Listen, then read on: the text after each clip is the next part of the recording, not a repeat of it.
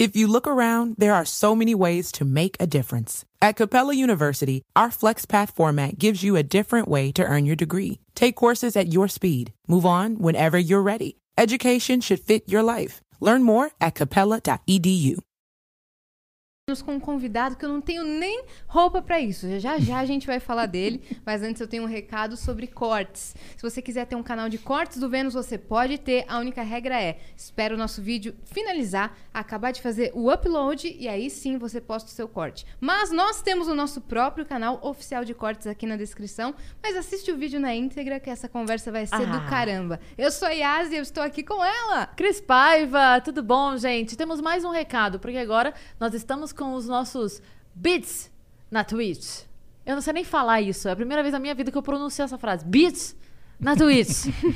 é, e como funciona, Yas? Explica pra gente, a galera que tá assistindo pela Twitch vai poder mandar os seus recados agora? É isso, Yas? Exatamente, Cris. É o seguinte, você pode mandar 15 mensagens. As primeiras 5 custam 300 bits. As segundas 5, né?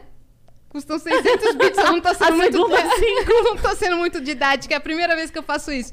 E as últimas cinco custam 1.200 bits. Isso quer dizer que a gente tem um limite de 15 mensagens. Então, a cada cinco mensagens, seja rápido, porque a cada cinco mensagens sobe o valor. É tipo aqueles ingressos de festa, sabe? Primeiro uhum. lote, segundo lote, terceiro lote. Exato. Se você pretende mandar a mensagem, mande logo. Fora isso, nós temos o quê?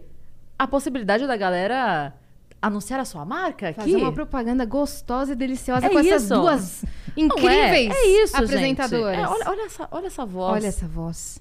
Compre o produto dele.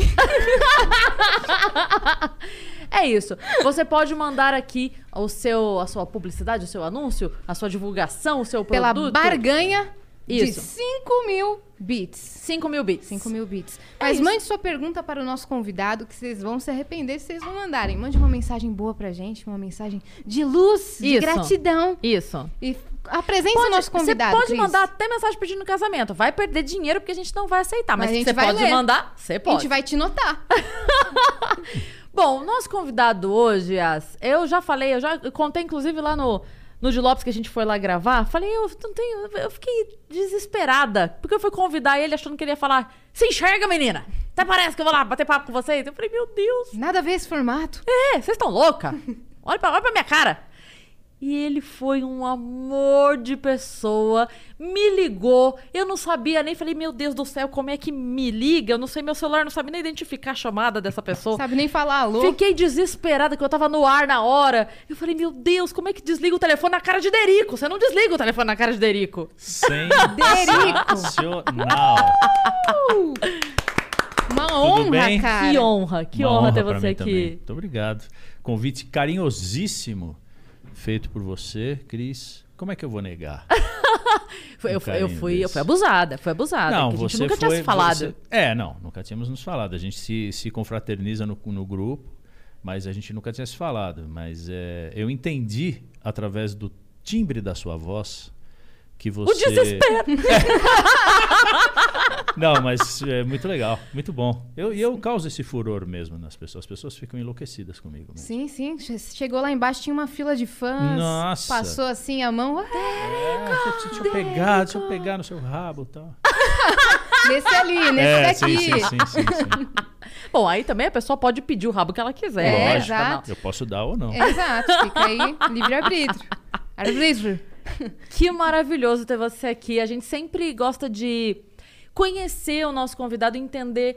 Porque assim, você é conhecido pela música, né? Todo Sim. mundo conhece você pelo seu talento musical e tal. Pelo sexteto. Pelo Sim. sexteto, por que muitos começou anos. quarteto, virou quinteto, depois sexteto, depois voltou a ser Vamos quarteto. querer saber tudo isso. Pode começar de onde você quiser, porque a gente quer saber em que momento da sua vida a música chegou. Você chegou na música, a música chegou em você. O que, Olha, que foi que aconteceu? A primeira coisa que eu vou falar aqui é que eu tive o privilégio de, quando, ter, quando eu cheguei aqui hoje, ter jogado uma partida de fliperama.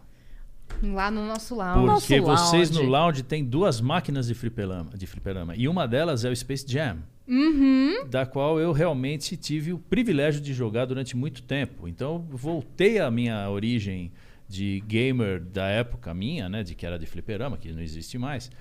E aquilo me causou um negócio de uma, de um, de uma Nostalgia. nostalgia, não melancólica, mas uma nostalgia boa, bacana, assim.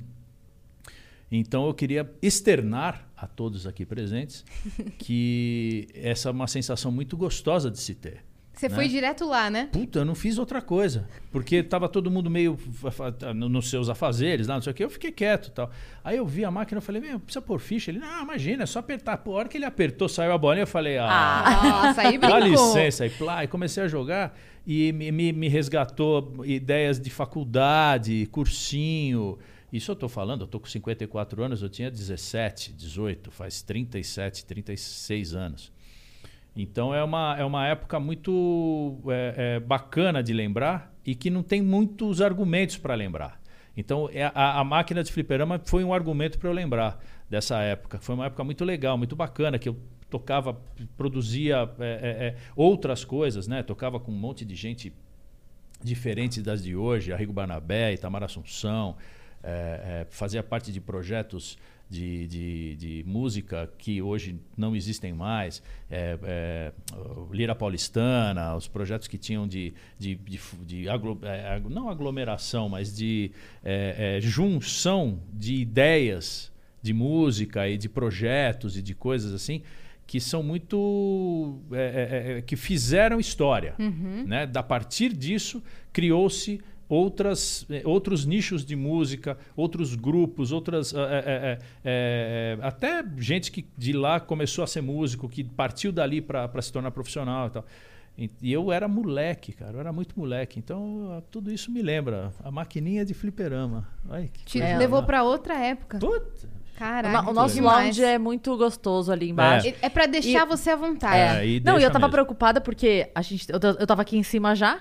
Eu tava É, gravando uma outra coisa, eu tava aqui em cima terminando. E a, a, a diferença do tempo daí a chegada do seu foi coisa de dois, três eu, minutos. Eu tava estacionando, eu vi ele chegando. É. É, a hora que você desceu, eu tava jogando. Foi. Sim. E eu tava preocupada, e aí a minha filha tava lá embaixo, eu falei, Má, tô terminando aqui, dá uma assessoria aí, vê com ele que se ele quer tomar uma água. Ela mandou mensagem e falou, ih, ele já tá aqui jogando, tá já, jogando. já foi, já. Foi muito legal, cara. Muito legal. Eu lembro de época de faculdade, porque assim, é, é, é uma época muito particular, né? A época da faculdade. Você vê os filhos, eu tenho dois filhos, tenho um neto, sou avô, né? Então você vê os moleques hoje, a relação deles com a faculdade é uma coisa diferente do que era da nossa época, né? As faculdades eram diferentes, as coisas eram diferentes, né? E, e aí você relembrando isso, você é, tem um parâmetro, mesmo que seja é, momentâneo, mas você tem um parâmetro de, do, do que era, cara, de como você se sentia na época. Pô, eu jogando aquela máquina hoje foi demais, cara. Eu falei, puta, bicho, olha eu aqui jogando. Olhar pro lado, ver se tinha meus amigos, se a galera tava lá. Aí você começa a lembrar dos amigos, quem eram os caras, com quem Cara, que você que lidava. Muito legal. E você Demais. falou que nessa época você já estava envolvido com a música. Pô, eu sou envolvido com a música desde os 5 anos de idade. Eu tenho, eu tenho 49 anos de música e 45 anos de profissão. Eu, eu- eu me tornei profissional da música com 9 anos de idade. Caramba. É, foi a, a primeira coisa que eu fiz profissionalmente com música, eu tinha 9 anos de idade. Tocando o quê? Flauta doce. É, foi o primeiro. Porque assim, eu sou de uma família de músicos, todos pianistas. Uhum. Então eu tive a, a- a- Já era tipo os deuses, né? Já dizem que o seu destino já está traçado. Tal. Então eu ia ser pianista, não tinha como, né? Só que eu assoviava com um ano de idade. E eu sou o mais novo da família. Então minha mãe me via assoviando e falava assim: ah, o Deriquinho e tal. Olha, sabe, ele- ela sabia onde eu tava, porque eu ficava assoviando o dia inteiro. Ela, ah, o Derico tá lá em cima, o Derico tá no banheiro, o Derico tá tomando banho, o Derico tá. Imagina um bebê de um ano assoviando. Eu assoviava com Gente, um que ano. E maravilhoso. filho- Você tinha um GPS. Sim, sim. Toda criança Um deveria alerta, vir um com um alarme. GPS. Exatamente. E o meu filho também. Meu filho começou a assoviar com um ano de idade. Mas não é coisa, ah, puxa, que talento. Não, é uma, é uma facilidade que você tem é, é, e aí você pode ou não desenvolver. E aí eu, eu a minha mãe, sábia, né, dona Mercedes Matar, é, pianista, né, através dela é que a, a família se, se, se colocou na música, porque meu pai não tinha nada a ver com isso, era economista, ele que financiava, né, e minha mãe que...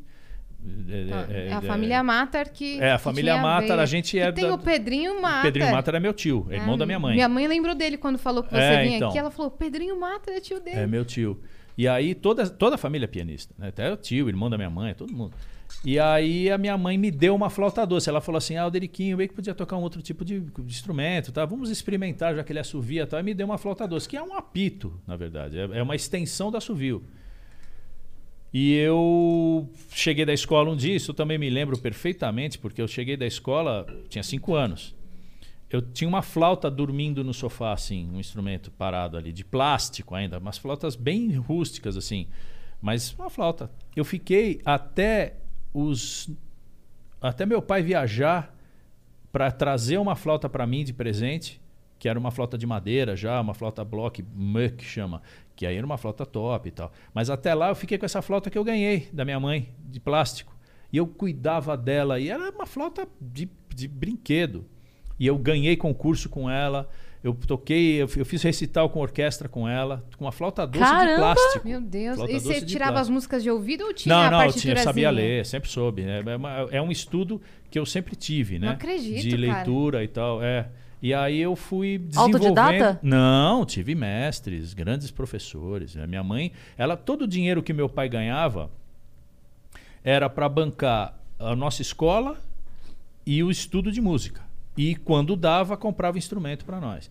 Então, assim, como eu era muito pequeno, eh, não tinha a relevância de você comprar um belo do instrumento para esse moleque tocar e tal, não sei o quê. Mas o meu, minha mãe, por exemplo, teve uma época que ela tinha oito pianos em casa. Em casa.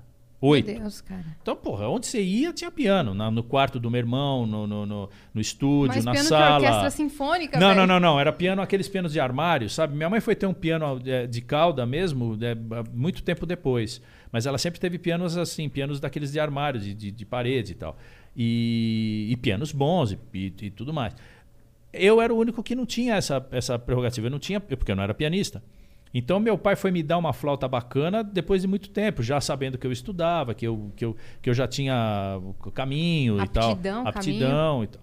Mas é, é, E eu toquei com essa flauta de plástico, cara. Incrível. Ah, ó, E ó, ganhou concurso. é, hoje, terça-feira, eu, eu tava domingo na casa do meu cunhado, lá em Indaiatuba, que eu sou de Indaiatuba, e o meu neto, o Enzo, pegou uma flauta igual, só que a minha era marrom, a que ele pegou era branca, de plástico. Uma flauta. E começou na, na, na piscina. Brincar, brincar. Aí todo mundo, ah, mas o Derico tá aqui, pô, Derico, eu quero ver você pegar essa flauta aí, tocar uma coisa e tal. E eu estudei aquilo durante muito tempo. Eu não tenho mais a, a, a, a sequência de estudo e de prática e tal, mas eu sei. E eu tava dentro da piscina, cara, era tipo fim de tarde. Eu peguei a flauta, dei uma secada e comecei. Eu comecei a tocar umas música barroca, umas coisas que eu lembrava. Mas, e todo mundo parou, cara, pra ficar ouvindo assim. Eu falei, cara, mas isso aqui é muito fácil. Ah, pede aí qualquer música pop. Aí começaram a pedir música, eu comecei a tocar umas Ivete Sangalo. na flauta doce. Então, assim, é, é, para quem quer é, começar a estudar, molecada, que, que, que, que não tem tanto recurso, mas tem vontade de tocar, a flauta doce é demais. Por isso que nas escolas, né, o instru- é ensino um mais básico De, de iniciação musical, É. de musicalização, instrumento É de flauta percussão, doce. flauta doce, é, é, xilofonezinho, sabe? Aquelas coisas assim que você não dá nada. Pô, aquilo lá dá um estímulo. Te abre um caminho pra Puta, Mas música. não faço ideia. É isso aí. Caraca. E aí, depois? Então, aí, cara, eu comecei a ganhar uns concursos, comecei a fazer uma carreira. Aí comecei a tocar flauta transversal, passei da 12 para transversal. É, Mas tocando música clássica, Tocando música barroca? clássica, tocando música erudita, né? Uhum, Na ba- erudita. música barroca, na época, quando eu tocava flauta doce, então eu toquei muito, muita coisa de bar, muita coisa de é, é, é, Loyer, é, Telemann, é, Mozart. É, e eu tinha meu quarteto. Minha mãe tocava piano comigo, então ela era minha partner. Era eu, ela, e teve uma época que eu tive um quarteto, que tinha mais um violista e uma arpista. O violista era o Pérez Dvorek e a, e a arpista era a Leda Natal. Pronto, a gente tinha um quarteto, tocava e fazia recitais e tal. Aí eu passei para flauta transversal, dei um upgrade, eu já tinha lá meus é, 10 para 10, 11 O anos. cara tinha um quarteto, tá? Já tinha Não, mudado era de muito, instrumento muito, com muito. 10 Tá vendo? anos de idade. Muito moleque, bicho. Meu muito moleque. Deus, Muito no meio moleque. de vários adultos. Muito moleque. Eu tava sempre resolvendo se a minha Barbie ia namorar o Ken ou se ela ia pra festa com a outra amiga Tava É, eu- comendo eu- areia, quebrando É. o braço. Eu, eu brincava de Forte Apache, tinha minha coleção de carrinhos, tenho até hoje uma coleção de carrinhos. É, sempre gostei de, de brincar, jogava bola, né? Meu vô. In the heat of the moment, you keep it calm and cool with a $3 medium ice cold cold brew. And not just any cold brew, but one that's slow steeped and mixed with brown sugar and molasses flavor. With a cold foam infused with brown sugar coolness and a cinnamon sugar sprinkle on top. That's keeping it calm, cool, and cold brewed. With Duncan's new brown sugar cream cold brew, now $3 along with all medium cold brews. America runs on Duncan. Participation may vary, limited time offer, terms apply. Me, de, me dava velotrol, essas coisas, né? De, de, de... Então eu tinha tempo para tudo, inclusive para estudar flauta. E aí teve uma época em que eu é, é, fui para um festival famoso, tem até hoje, né? Que é o Festival de Inverno de Campos de Jordão. Uhum. E eu fui para lá em 1981. 1980 para 81, exatamente. Eu tinha 13 anos de idade. Não, em 80. Tinha 13 anos de idade. Fui para lá, fui passar um mês lá, estudando com grandes mestres, e tocando na orquestra e tal, não sei o quê. Chegou no último dia, a gente fez um recital no Teatro Municipal de São Paulo, dia 31 de julho de 1980. Fizemos um recital no Teatro Municipal. E aí tocamos e tal, foi lindo tal. Veio um maestro, que é um grande maestro, que era amigo da minha mãe, Eleazar de Carvalho. Ele chegou quando acabou o concerto e chegou assim e falou: Mercedes, é, tá na hora do Derico dar um up, vamos levar ele para estudar na Alemanha. Louco. Eu vou dar uma carta de referência. Pô, você pega uma carta de referência na época do maestro como sendo o o Eleazar de Carvalho, é o que você pegar uma carta de referência do João Carlos Martins hoje, do Isaac Arabichevski, do cara topo da cadeia alimentar. Eu entrava em qualquer lugar. Aí, isso dia 31 de julho de 1980. Acabou, fomos embora para casa, meu pai pediu uma pizza, a gente foi comer e tal, não sei o quê. Estamos lá na sala de casa. Aí também uma outra coisa que eu não me esqueço. Minha mãe chegou para mim e falou assim: "Bom, e aí, Derico, meu pai, o Sérgio, tal, como é que e aí, né? Como é que vai fazer, né?"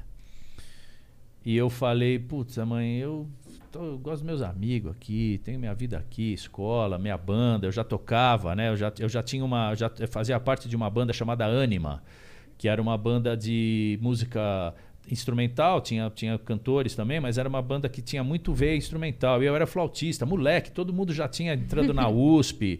E eu tava na escola, pô, eu tava no- na sexta série. Inacreditável, velho. Inacreditável. Mas assim, ao mesmo tempo era muito legal, porque me dava uma, uma liberdade muito grande, porque eu já trabalhava, então eu tinha minha grana, é, eu, não, eu, não, eu, não, eu não ganhava, eu nunca ganhei mesada do meu pai, nunca meu pai chegou e falou, ó, pega aqui um dinheiro pra você ir lá tomar um sorvete. Nunca, nunca tive isso. Então, assim, é, é, e isso tudo com a música. né? Não teve, eu não, não tinha outra, outra, outro, é, outro trabalho, carreira. outra carreira. E aí eu falei, mãe, eu tô, tô com as coisas aqui e tal. Ela fala assim, Derico, você que sabe. Porque se você for para Europa, você vai ter todos os subsídios, todas as coisas, e você vai ser um grande flautista mundial. Eu falei, mas então, cara, eu não quero ser um grande flautista mundial, cara. Eu, eu tenho 13 anos. Então, é, tá, faz o que você quiser. Eu falei, mãe, mas só que é o seguinte, eu não vou. Mas eu prometo para a senhora que eu vou me tornar um músico famoso aqui no Brasil. A senhora vai ouvir muito falar de mim. Tocando música, tocando flauta. Eu vou ser um grande flautista no Brasil. E aí a minha meta era tocar na banda do Caetano Veloso. Eu falei assim, puta, para mim o sucesso era tocar na banda do Caetano Veloso. E eu estudava puta, sete horas por dia, assim, coisa insana. Ao mesmo tempo jogava bola, fazia, namorava e tal. E aí comecei a tocar sax, passei pro sax. É, como é que você passou pro Então, sax? porque era uma questão de mercado. Uh, Ninguém procurava um flautista para porque eu queria. Daí É, tinha o jazz, tinha é, blues. ou ou eu ia continuar na música erudita, que estava muito legal, ou se eu quisesse realmente tocar na banda do Caetano Veloso, eu tinha que partir, pular o muro da música erudita e tocar música popular também. Não só pular o muro e acabar com tudo. Não, Uhum. eu ia abrir uma porta no muro, ia tocar, transitava, voltava para erudita, eu tocava popular e tal. E isso me impedia, porque o- a flauta não era um instrumento muito eh, requisitado, né? Não tinha uma sedução como tem o sax, né? E a, e, a, e a digitação, a coisa de você passar para cá, é, é muito... A, a embocadura não, mas o resto é de O sossegado. início de Chega de Saudade é flauta, não é? Então, tem, depende do, do, do, do- do- Sim.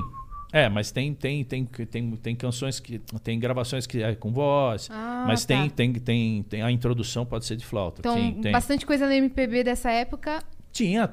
Tinha e flauta. jazz, tinha Hubert Law, tinha eh, muita gente. No rock and roll tinha o Jethro Tull, que tocava, eh, o Ian Anderson tocava flauta, no rock. Então eu tinha uma, uma, uma, uma vertente que poderia sim a, a flauta ser usada. Mas no Brasil não era uma coisa muito. muito tinha, o choro. Não era aclamada, Não. né? Aí eu falei, quer saber, eu vou começar a tocar sax. Aí comecei a tocar sax, eu tinha 15 para 16 anos. E paralelo a isso, eu já tocava violão, que eu, eu compunha umas coisas, gostava de tocar violão. Comecei a tocar contrabaixo elétrico também.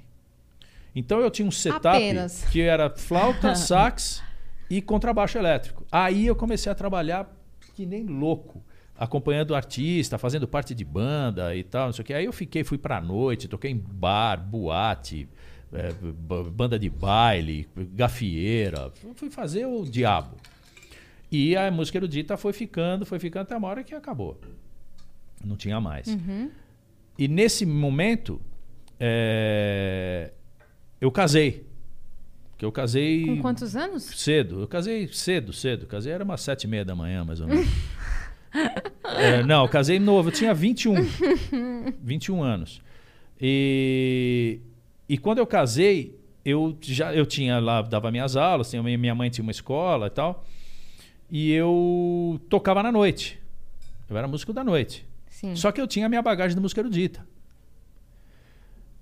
Aí um dia eu tô sentado em casa, isso dois anos depois, eu entrei no jogo com 23. Novão também. É, Novaço. Muito. Eu, eu fiquei, eu fiquei 28 anos lá, eu saí de lá, eu tinha 50 para 51. Exatamente. Novo também, cara. Sim. Você ficou mó tempão Eu lá, fiquei- fez uma carreira É. e ainda tava com Não, eu, 51. eu, eu tenho, eu tenho mais tempo de Jô. é, é, Do que assim, sem Jô. Do que sem Jô. É. Exatamente. É isso aí. E aí, eu, o- um dia eu fui para a escola, tá, tinha um recado. Ó, o maestro Edmundo Villani Cortes te ligou. E o que acontecia, cara? Quando eu estava na minha carreira de música erudita, a minha mãe, que era muito conhecida e tinha uma- um fluxo muito grande no- no- no- no- nesse meio de música erudita, o que ela fazia, cara? Ela, ela- a gente tinha um repertório e eu tinha muita coisa que eu tocava de músicos brasileiros, compositores brasileiros. E ela fazia eu dar uma audição das músicas que eu tocava para os compositores, o que facilitava muito, porque o cara chegava e falava assim: não, não, não, não é assim, é assado. Né? A mesma coisa que você chegar para Mozart, tocar uma música para ele e falar: não, eu não pensei nisso, eu pensei assim. Pô, você vai tocar Mozart como ninguém Exato. nunca tocou. Então eu, tive, eu tinha esse privilégio, eu tocava para os compositores. Um dos compositores que eu tocava era justamente o Edmundo Villani Cortes. E ele era o pianista do então Quarteto 11 que foi o primeiro ano que o Jô entrou, eu entrei no segundo ano. O primeiro ano que o Jô fez é, era um quarteto, era o meu maestro Edmundo, o Bira, Uhum. o Miltinho e o falecido Rubinho, que era o guitarrista, que não falava nada, tal, barbudão. Aham. Sei. Isso era em qual emissora? Não, no SBT. No SBT. Tá. Aí eu cheguei para dar, pra dar aula, tinha um recado, o maestro Edmundo te ligou. Aí, meu, não tinha celular, era recado mesmo, né? E aí eu liguei para ele, eu, tenho, eu lembro até hoje o telefone, o número do telefone, cara. Olha que Você coisa. tá cara. brincando? Juro, 203 Viu? Ele ligou pra ele e ligou pra Cris Paiva. Você viu? Ele não Exatamente. mudou. Tá Eu só liguei para duas pessoas. Em toda a em toda a minha minha vida. e aí eu. Qual, qual era o número? 203 8808. Meu Deus. É, puta, não esqueço, cara. Não esqueço. Aí é, eu liguei, falei, maestro, tudo bem, tudo bem? Ô, Roderico, tudo bom, tudo bem? bem e, tal. e aí contou uma história pra mim.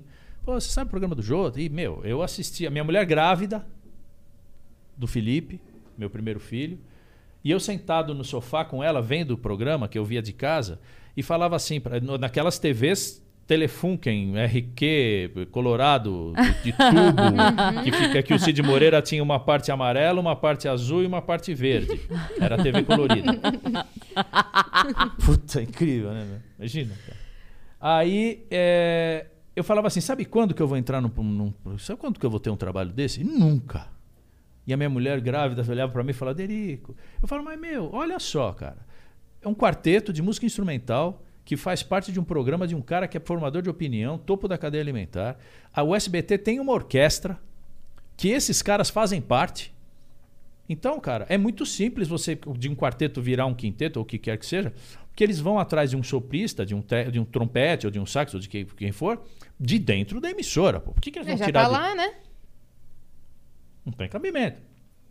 E outra, os caras têm 45, 50 anos de idade. Eu tenho 22. Imagina. Nunca trabalhou na TV. Não, mas nem. Bom, mas é, puta, como é que trabalho legal, né? Que seria, porque, pô, tem fundo de garantia, 13 terceiro, salário fixo, férias, pô, cesta básica, pô, Visibilidade. ticket restaurante. Aí, cara, nesse dia o Edmundo me ligou, fui lá, falei, ele falou assim: você tá- você não quer fazer um teste pra mim? Eu falei, Edmundo, quando? Ele falou: não, agora vai acabar o ano, ano que vem, quando a gente voltar, que vai entrar em férias, eu ligo pra você e você vai lá e faz um teste. Eu falei, pô, mas não tenha dúvida. Agora, por que, que você não falou com o teu filho? Porque era o Ed Cortes, que é o filho dele, que era saxofonista, tocava comigo nessa banda Anima. Eu era o flautista e o cara era o saxofonista.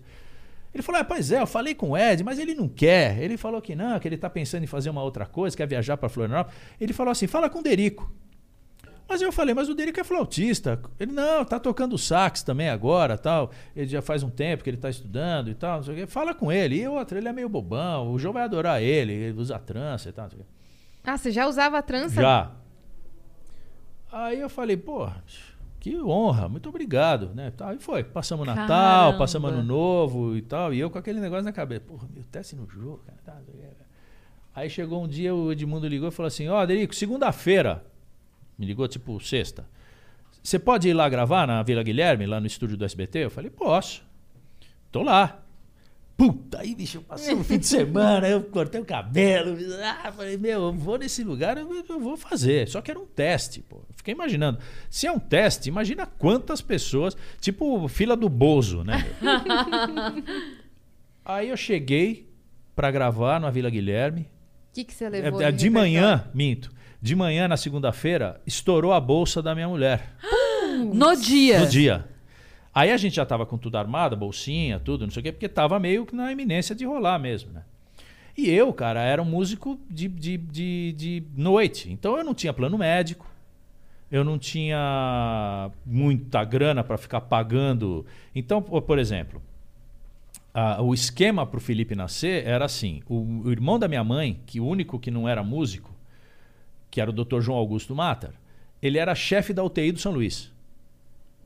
Então, fomos para São Luís. Já estava no Vasco. O médico da minha mulher, Dr. Bento de Toledo Rodovalho, é um irmão, até hoje, meu irmão querido.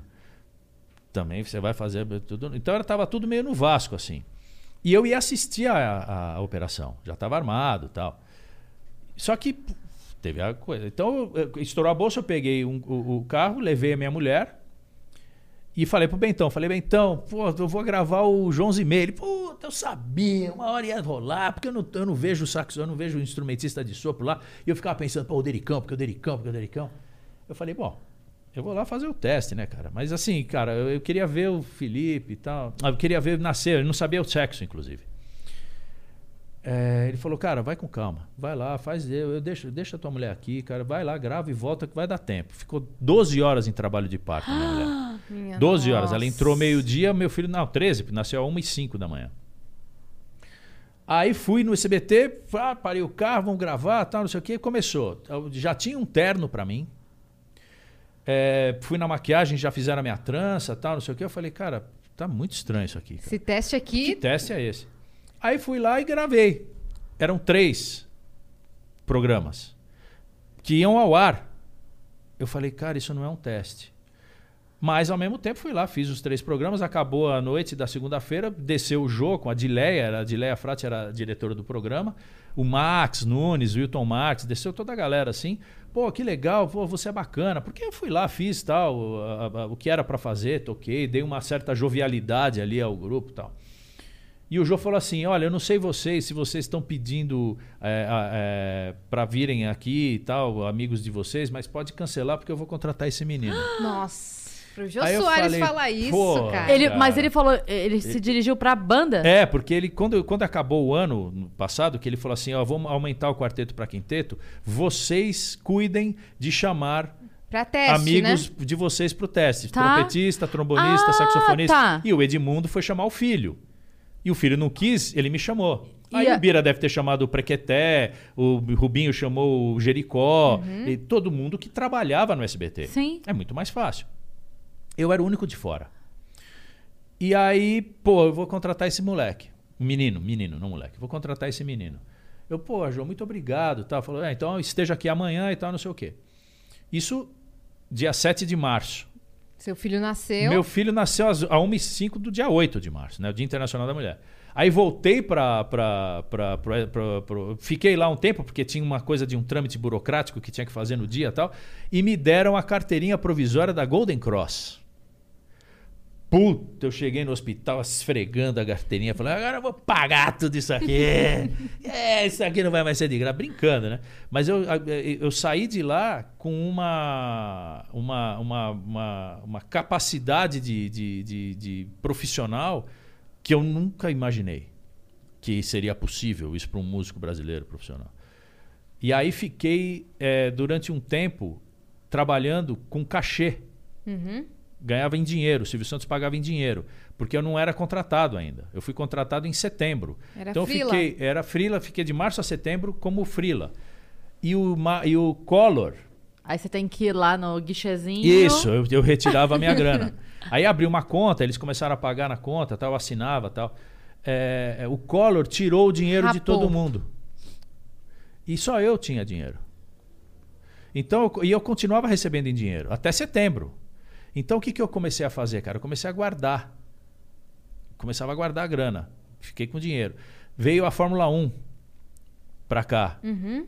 É, a corrida do Brasil era, no- era em tipo abril. é, Eu sei que eu tava com uma grana lá. Eu falei assim pra Rê, pra minha mulher, falei, Rê, eu vou, eu vou pegar o carro, vou até o Transamérica, que, onde ficam os pilotos e os técnicos, os. os, os, os- os- A equipe. É, A equipe. Eu vou com essa grana aqui, cara, porque eles não, não têm dinheiro, cara. Eles estão pagando tudo em dólar. E eles precisam ter dinheiro local. Aí peguei, eu tinha uma rural. Câmbio, câmbio, câmbio. Eu tava com uma rural, com a rural de um querido amigo, Tonico.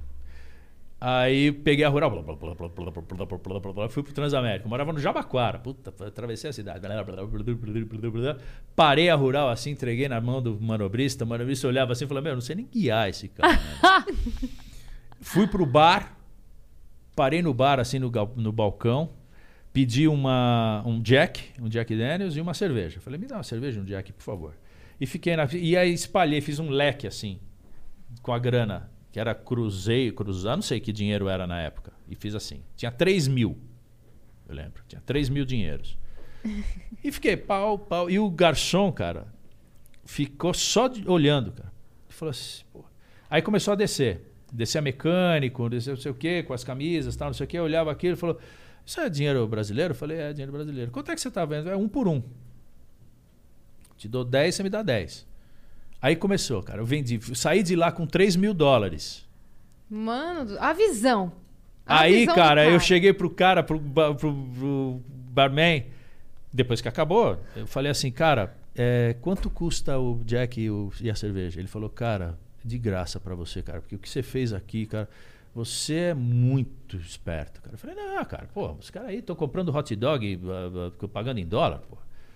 Aí peguei a rural, voltei pra casa com 3 mil dólares. Aí esperei mais um pouco o dólar e tal. Aí comecei. E aí eu peguei essa grana, cara. Nessa eu... época tava quanto? Você lembra? Ah, não. Já estavam uns dois, sei Não lá. lembro, cara. Não, não- não- eu não sei fazer. Eu sei que com essa grana que eu consegui fazer em dólar, eu paguei. Ah, eu comprei um som pra mim, que era uma coisa que, puta, aqueles quasar, com aquelas coisas e tal, não sei o quê. Comprei uma TV decente e quitei a minha máquina de lavar, cara. Que eu tinha uma máquina de lavar em consórcio da Sabrico. Porra, eu ficava pagando aquela coisa por mês. Eu eu chegava pra rede e falava, meu, eu falava, meu, eu vou quitar essa porcaria aqui, cara. Aí fui na, peguei o dinheiro falei assim, cara, eu queria quitar essa, essa, essa, essa máquina de lavar. Olha, se o seu "Pois não, Silvio tá." sabe que o funcionário não tem um carnê do baú pra comprar. Ah, depois, depois eu fiz Tamacavi, é, Tamacavi. Mas eu, essa é, é o começo da história da minha vida. E aí começou, Começou assim, é. a tocar lá. Aí Virou eu comecei, quinteto, né? Aí virou quinteto, começamos a tocar. Eu fiquei no SBT durante 11 anos, não, 10 anos. E, fiquei 17, não, fiquei 11 anos no SBT e 17 anos na Globo. E você já era o AAA? Não, eu fui Não? a A depois. Depois? É, Explica quando- pra galera o que, que é o O AAA. AA, cara, é, é, é, é um, é, um, é um degrau acima do BBB, né? então, tá todo mundo aí falando do BBB, BBB, pô, eu era AA, pô. Vem primeiro. é, assessor para assuntos aleatórios. Eu tive a, a- o privilégio, a alegria de ter um chefe que não era, que era chefe, sim, mas ele, ele tinha um poder de, de- do exercício da liderança que o eximia do- da, da chefia. Era uma coisa muito louca, era uma relação muito diferente, assim, sabe? E, e ele viu que eu tinha um, um talento é, extra musical. Que eu não sou um comediante, eu não sou humorista, na verdade, né? Eu não tenho essa, essa, esse dom.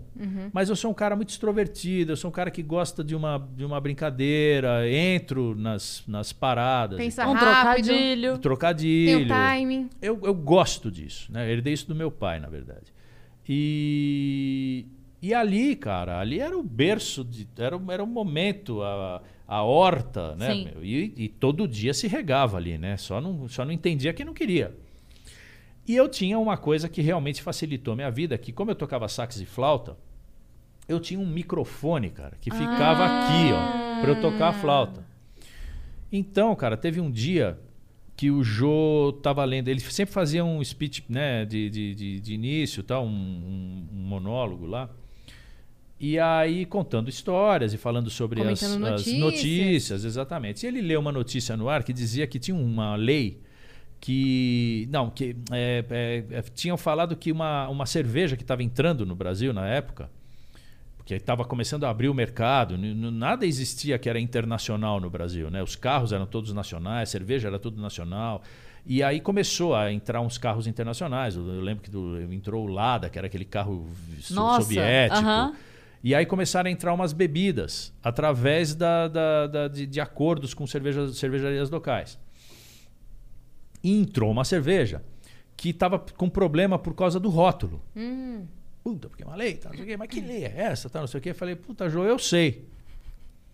Porque, cara, foi numa segunda-feira e domingo, no dia anterior, eu tinha ido num churrasco na casa do meu irmão, meu irmão designer, e ele estava falando exatamente sobre isso, porque ele tinha comprado essa cerveja. Falou, pô, olha aqui, vamos tomar uma cerveja, tá, não sei o. Aí ficou tomando, falou, pô, você viu que rolo que deu por causa desse rótulo? É porque tem uma coisa e tal, e me explicou.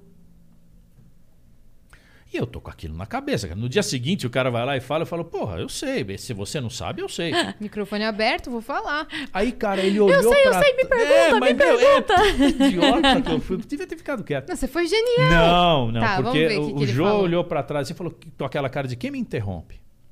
Né? Aí eu falei, puta, eu fiz bobagem, cara. Devia ter ficado quieto. Porque ninguém fala, né, meu? Sim.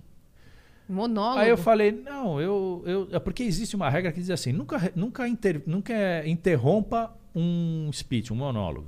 né? Se o cara tá lá fazendo alguma coisa, com com o one man show, não Sim, interrompa. sim. Espere acabar e aí você fala o que você tiver que Até falar. porque a piada pode estar mais pra frente e você quebra, quebra, né? quebra o ritmo, você Sim. quebra o clima e tal. E eu, eu falei, bom, agora vou, agora não tem o que fazer. Eu falei, não, eu sei, Jô. Ah, temos aqui um expert em leis e tal, não sei o que. Derico, explique, então, para todas as pessoas do mundo que estão assistindo a gente aqui, o que é essa lei. Aí eu expliquei, falei, não, é uma lei eh, ecológica por causa do fixador, que o fixador é poluente, e existe um número X de cores, e essa lata tem uma cor a mais. Então ela usa mais fixador, então ela é mais poluente. E aí veio o meio ambiente e fechou esse. Puta, ah, a plateia. Acabou, veio todo mundo de novo. Quem tinha vindo para dizer que eu estava contratado desceu de novo e falou assim: cara, é isso que a gente quer que haja mais interação, que as pessoas participem mais, vocês, que vocês sejam participativos. Isso aqui é um show e tal, parabéns. Eu falei, pô. Aí no dia seguinte começou, cara. Derico, foi encontrada uma tartaruga com duas cabeças no sul da América do Sul. Aí começou, cara. Aí eu era depilado, com- comi minhoca. Aí tudo que acontecia. Assuntos aleatórios era, era pra comigo. caramba. Aí eu fiquei durante anos, cara, fazendo isso. Mas a- aquela encenação de, tipo, ele te botar nas enrascadas. Não tinha- eu não sabia de nada. Jura? Não era combinado. Absolutamente nada. Nunca Vinha teve na um, hora? Nunca teve um roteiro. Nunca teve alguma coisa que dizia assim, ó, Dericão, vem cá. Ó, nós vamos falar isso hoje aqui, não sei o quê. vai- É nessa hora que eu vou te chamar.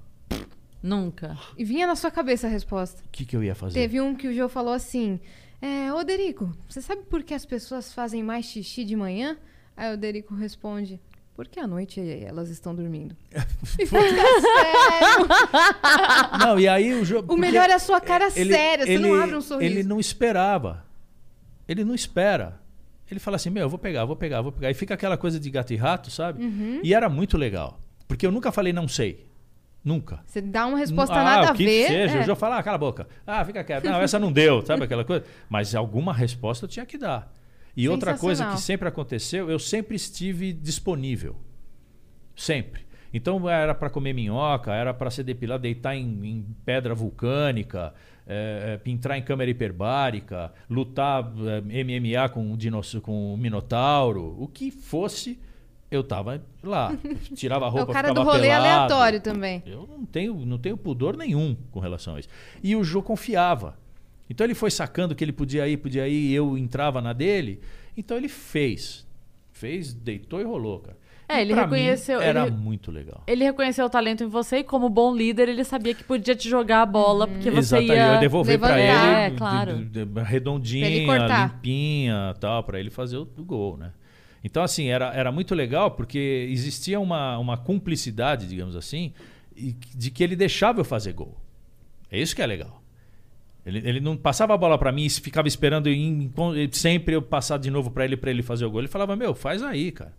Então é, é, tinha, tinha, tinha momentos, por exemplo, teve uma época que o Jô fez um programa, dentro do programa dele, ele fazia um quadro que chamava, que era um programa, que era as meninas do Jô, que eram Sim. os debates políticos e tal. Uhum, eu lembro. Dentro desse, desse programa, tinha um quadro que ele deu pra mim, que eram as paródias.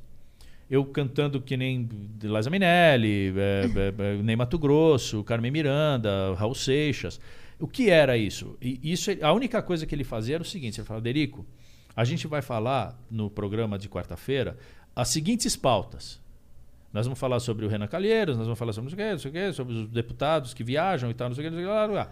Escolhe um e faz uma paródia. E ele falava assim: surpreenda-me. Porra, cara, era demais, né, cara? Aí, pô, chegava de noite, ele dormia 4 horas da manhã, né, cara? Aí eu chegava em casa e eu não tô nesse ritmo, né? Eu vou fazer. Ele ficava me ligando. E aí, já fez? Eu falei, não, tô- você não fez? Não, então faz. Ô, louco. Porra, eu falei, sério? Ele falou, faz. Eu falei, tá, então vou fazer. Eu pegava, escolhia, pô, é, hoje eu vou de Elton John. Aí eu pegava um Skyline Pigeon, né? Aí fazia o Skyline Pigeon, tal, não sei o que, e começava. A história é essa, o, o, o tema é esse, então eu vou cantar isso aqui, fazendo a paródia assim, assim, assado, e mandava pra ele. Aí ele lia ali e falava, perfeito. Só que eu não falava que, o que era. Eu só mandava letra. Então não tinha música. Ele não sabia que melodia era, quem era o artista que eu ia fazer Ah! a paródia. Não, ele só via a letra. Se a letra estava condizente, se eu não estava falando nenhuma barbaridade Sim, e tal. sim. Não, tá ótimo. E ele nem perguntava o que, que vai ser. Eu não sei. Ele confia. Puta, eu, de- eu abria, ele falava assim, agora temos eh, eh, o Derico eh, falando sobre tal coisa. Aí, puta, abria a porta assim, vinha eu de Liza Minelli cantando New York, New York. Puta, Sabe o que eu lembro? demais. Da sequência do Sem Acento. Ah, dos, dos e-mails, né? foi maravilhoso. João.globo.com. Quando Assim, eu, assim. É, eu lembro de- Porque tinha todas as versões e cada vez era uma coisa diferente. Você não sabia se via um forró, É. se via uma lambada, É. se via um rock. É, a gente fazia e era, e era temático. Então a gente de russo, a gente quase nas Olimpíadas, a gente de. Branca de Neve e os Sete Anões, vixe, teve tanta de baiana, de é, do Olimpo, é, é, vixe, a holandesa, italiana. Era uma festa, cara. Nossa, aquilo Era foi muito, legal. E uma coisa que era muito legal também é o seguinte: a Globo, o SBT foi uma, uma empresa maravilhosa de se trabalhar. Uhum. Mas a Globo tinha uma coisa que era o seguinte: ela realizava os seus sonhos. Das suas ideias. Não tinha, assim, não vai ser por isso que você não vai conseguir realizar isso aí. Então Sim. só não vai acontecer se você não for competente. É, tem um, Puta, tem um né? humorista, amigo nosso, Cláudio Torres Gonzaga. Ah. Ele foi roteirista na Globo durante muitos anos. Eu Ah. acho que deve ser Ah, ainda, acho porque que- eu sei que ele ficou é. um tempão com a Grande Família, Sim, enfim. mas no Rio, né? No Rio, é. É. é, E ele falou uma coisa uma vez, Yas, que eu fiquei assim. Porque ele falou: o bom de trabalhar na Globo é que eu estou na minha casa escrevendo roteiro, aí eu boto assim: entra uma lhama. E a lhama vai entrar. Entra. Ele falou assim, A cara, produção vai atrás. É Vai. isso, entendeu? Ele fala, ele tá lá, em- da- entra uma lhama e manda o roteiro e vão botar A lhama. a lhama. É, por Caraca! exemplo, no- nos- no- nas paródias, o, o Jô não podia saber. Uhum. né? Era uma- um pacto que eu tinha com a, com a cenografista, é, com o, o diretor. Né? Pra E- surpreender. E, com, e com o, que- que com o sexteto, porque o sexteto é que ia tocar a música que, eu, sim, que eu ia fazer. sim. Então, eu chegava pro Osmar, que era o pianista, que era o maestro, e falava: Osmar, amanhã a música é Skyline Pigeon, do Elton John. No- o tom é tal.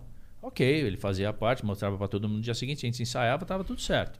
O Willem vinha para fazer o ensaio, da gente andando e tal, não sei o quê. E a Rose, que era a, a- a figurinista, falava assim: Derico, pelo amor de Deus, me fala o que, que você vai fazer para eu ter uma ideia, porque era de hoje para amanhã.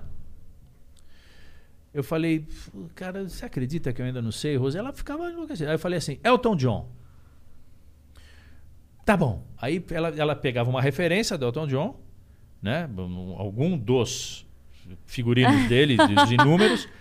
E aí no dia seguinte aquilo estava pronto. Só que, na hora do ensaio, tinha um piano de cauda no, no, no cenário para o Elton John Meu tocar. Não é porque Deus. ia ter uma, uma entrevista com um pianista. Não, era só para.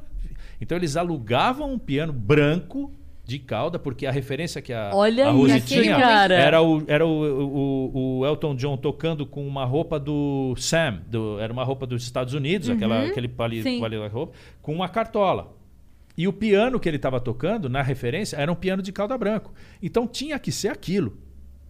É a tal da lhama. Sim. Eu cheguei, cara, eu falei assim, de onde que veio esse piano? Ela falou, ah, a Rose é louca. Ela Ah, pediu, a gente, teve da que arte. arrumar esse, a gente teve que arrumar esse piano.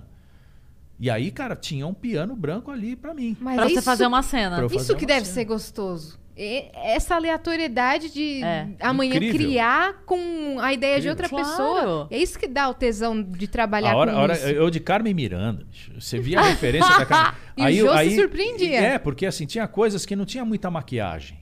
Né? Você vai lá, passava um pozinho. Tinha coisa que eu tava de chapéu, nem pozinho passava. tá? Ah. Mas a Carmen Miranda, o Ney Mato Grosso, pelo amor de Deus, o cara ficava horas. Falou, Derico, vem cedo, pelo amor de Deus. Aí eu chegava, tipo, 10 horas da manhã no estúdio e tal.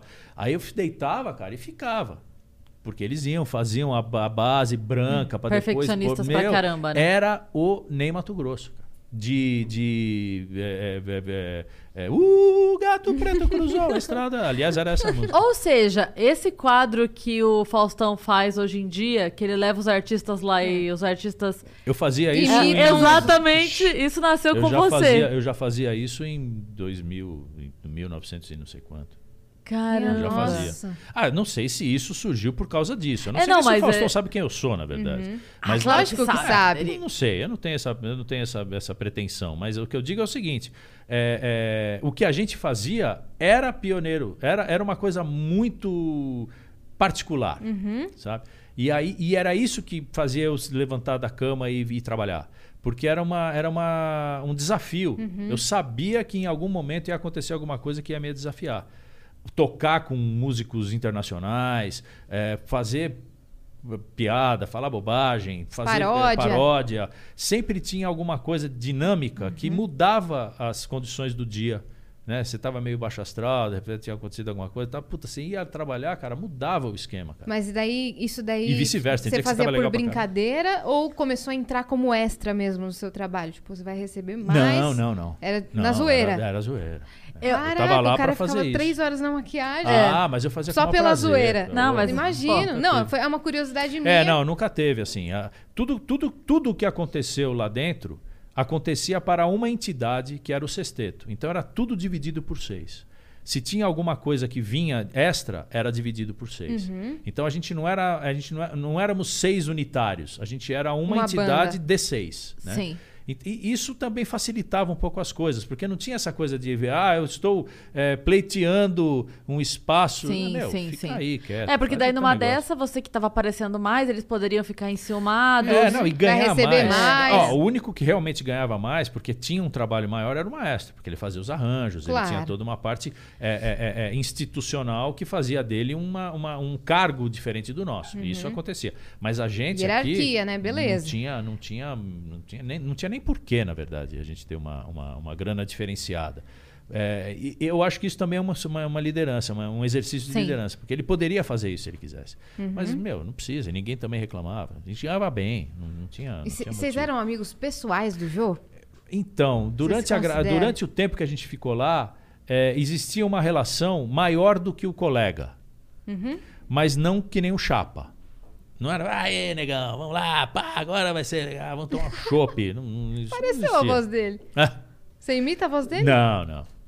Mas o, mas o negócio é que a gente tinha uma relação de confiança e de, e de carinho, de respeito Sim. muito grande. Sim. Tanto da gente com ele como dele para nós.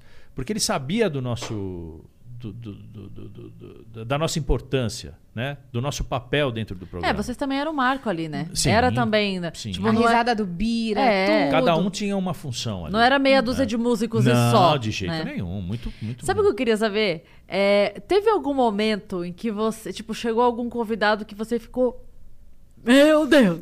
Não acredito essa pessoa aqui. Porque você te falou que queria entrar na banda do Caetano. Olha, Provavelmente você já o Caetano encontrou. Já, Eu toquei com ele no- depois, toquei com o Realizou. Gil, Mas vai, fa- faz um top 5 aí, vai. Ou como você Ó, queira. é, Os que você mais ficou com a perninha tremendo. O... Putz, tem tanta gente, cara, que eu tremi as pernas, cara. Caetano foi um que eu tremi as pernas. Porque fazia parte do meu inconsciente Sim, de, de claro. meta de Uhum. vida. Eu realizei aquilo. O Ian Anderson, que é o flautista do Dia Total, também foi, conversei com ele, falou das histórias da filha dele que tocava, que ele tocava tudo errado e tal, não sei o quê. Era sua Foi referência. uma referência da minha, minha adolescência que eu ouvia rock and roll, toco, tem coisas que eu faço que são muito eh, ainda como referência tenho das coisas que ele fazia, né? Então também foi uma coisa muito legal. Ah, Pelé, o Pelé quando foi também foi uma porque o Pelé quando entra num, num recinto o ar para de, de, de circular, né? Faz assim, ó. Aí ele entra. Aí fica todo mundo parado. Não acontece nada. O passarinho para de voar. Porque é uma coisa muito, muito. Que é- eu, eu- senti isso com raríssimas pessoas. O Pelé foi um, Roberto Carlos foi outro, que também é uma pessoa queridíssima. O Pelé, bicho, nem, nem, nem, nem tenho o que dizer. E o Roberto também, um cara muito solícito, um cara muito é, bacana, sabe o cara bacana? E ele é o Roberto Carlos.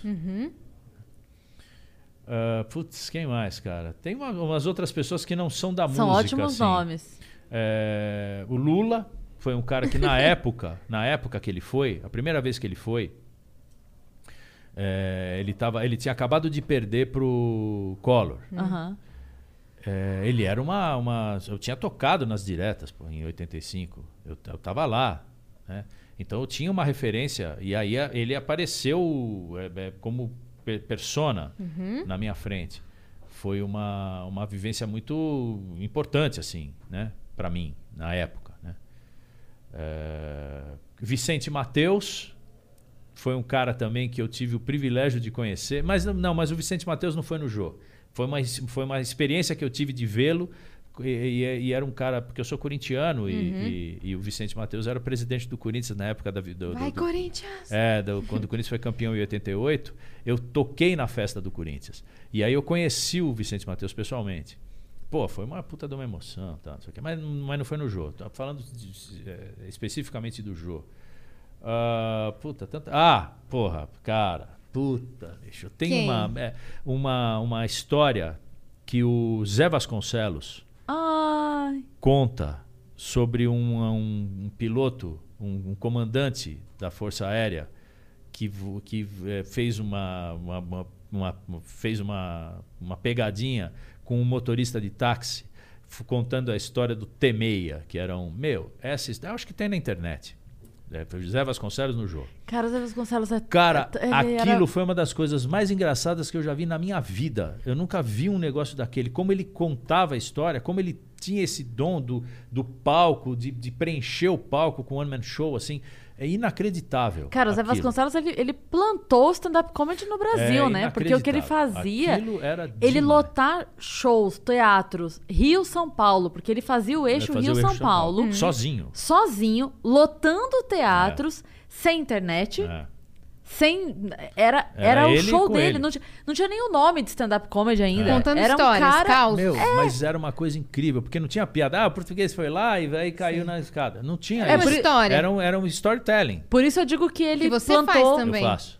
Por isso eu digo que ele plantou stand-up comedy, porque não eram anedotas. Era Não, ele era ele contando causos. contando e. Nossa, eu. Era muito incrível. Você sabe que ele teve uma, uma, uma, uma queda para loucura total, né? Ele queria ter uma sim, cidade, sim. a Vasconcelândia. Era perto de Guarulhos, É, não era? Vasconcelândia. É. É, Ele- e ele investiu tudo que ele tinha. investiu tudo. Assim, três pessoas que eu conheço que fizeram isso. Quatro.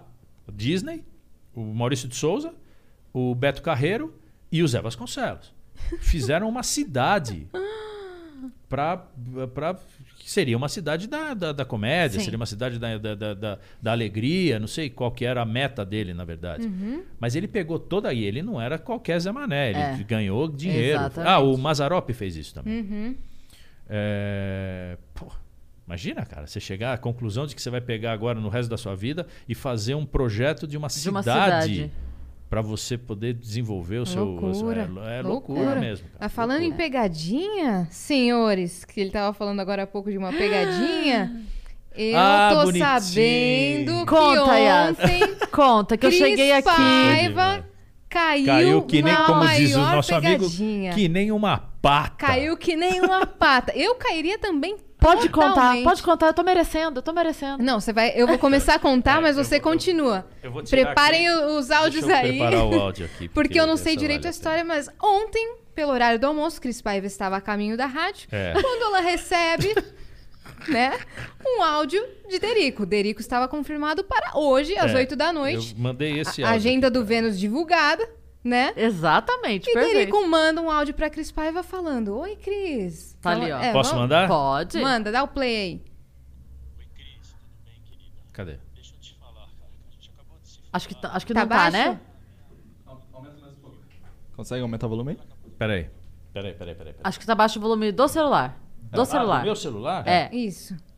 Ah, tá aqui. É. tá. Aí, Beleza. bota do começo. Tá. Vamos lá. Cris Paiva. pa- No Galera que... Cris, tudo bem, querida?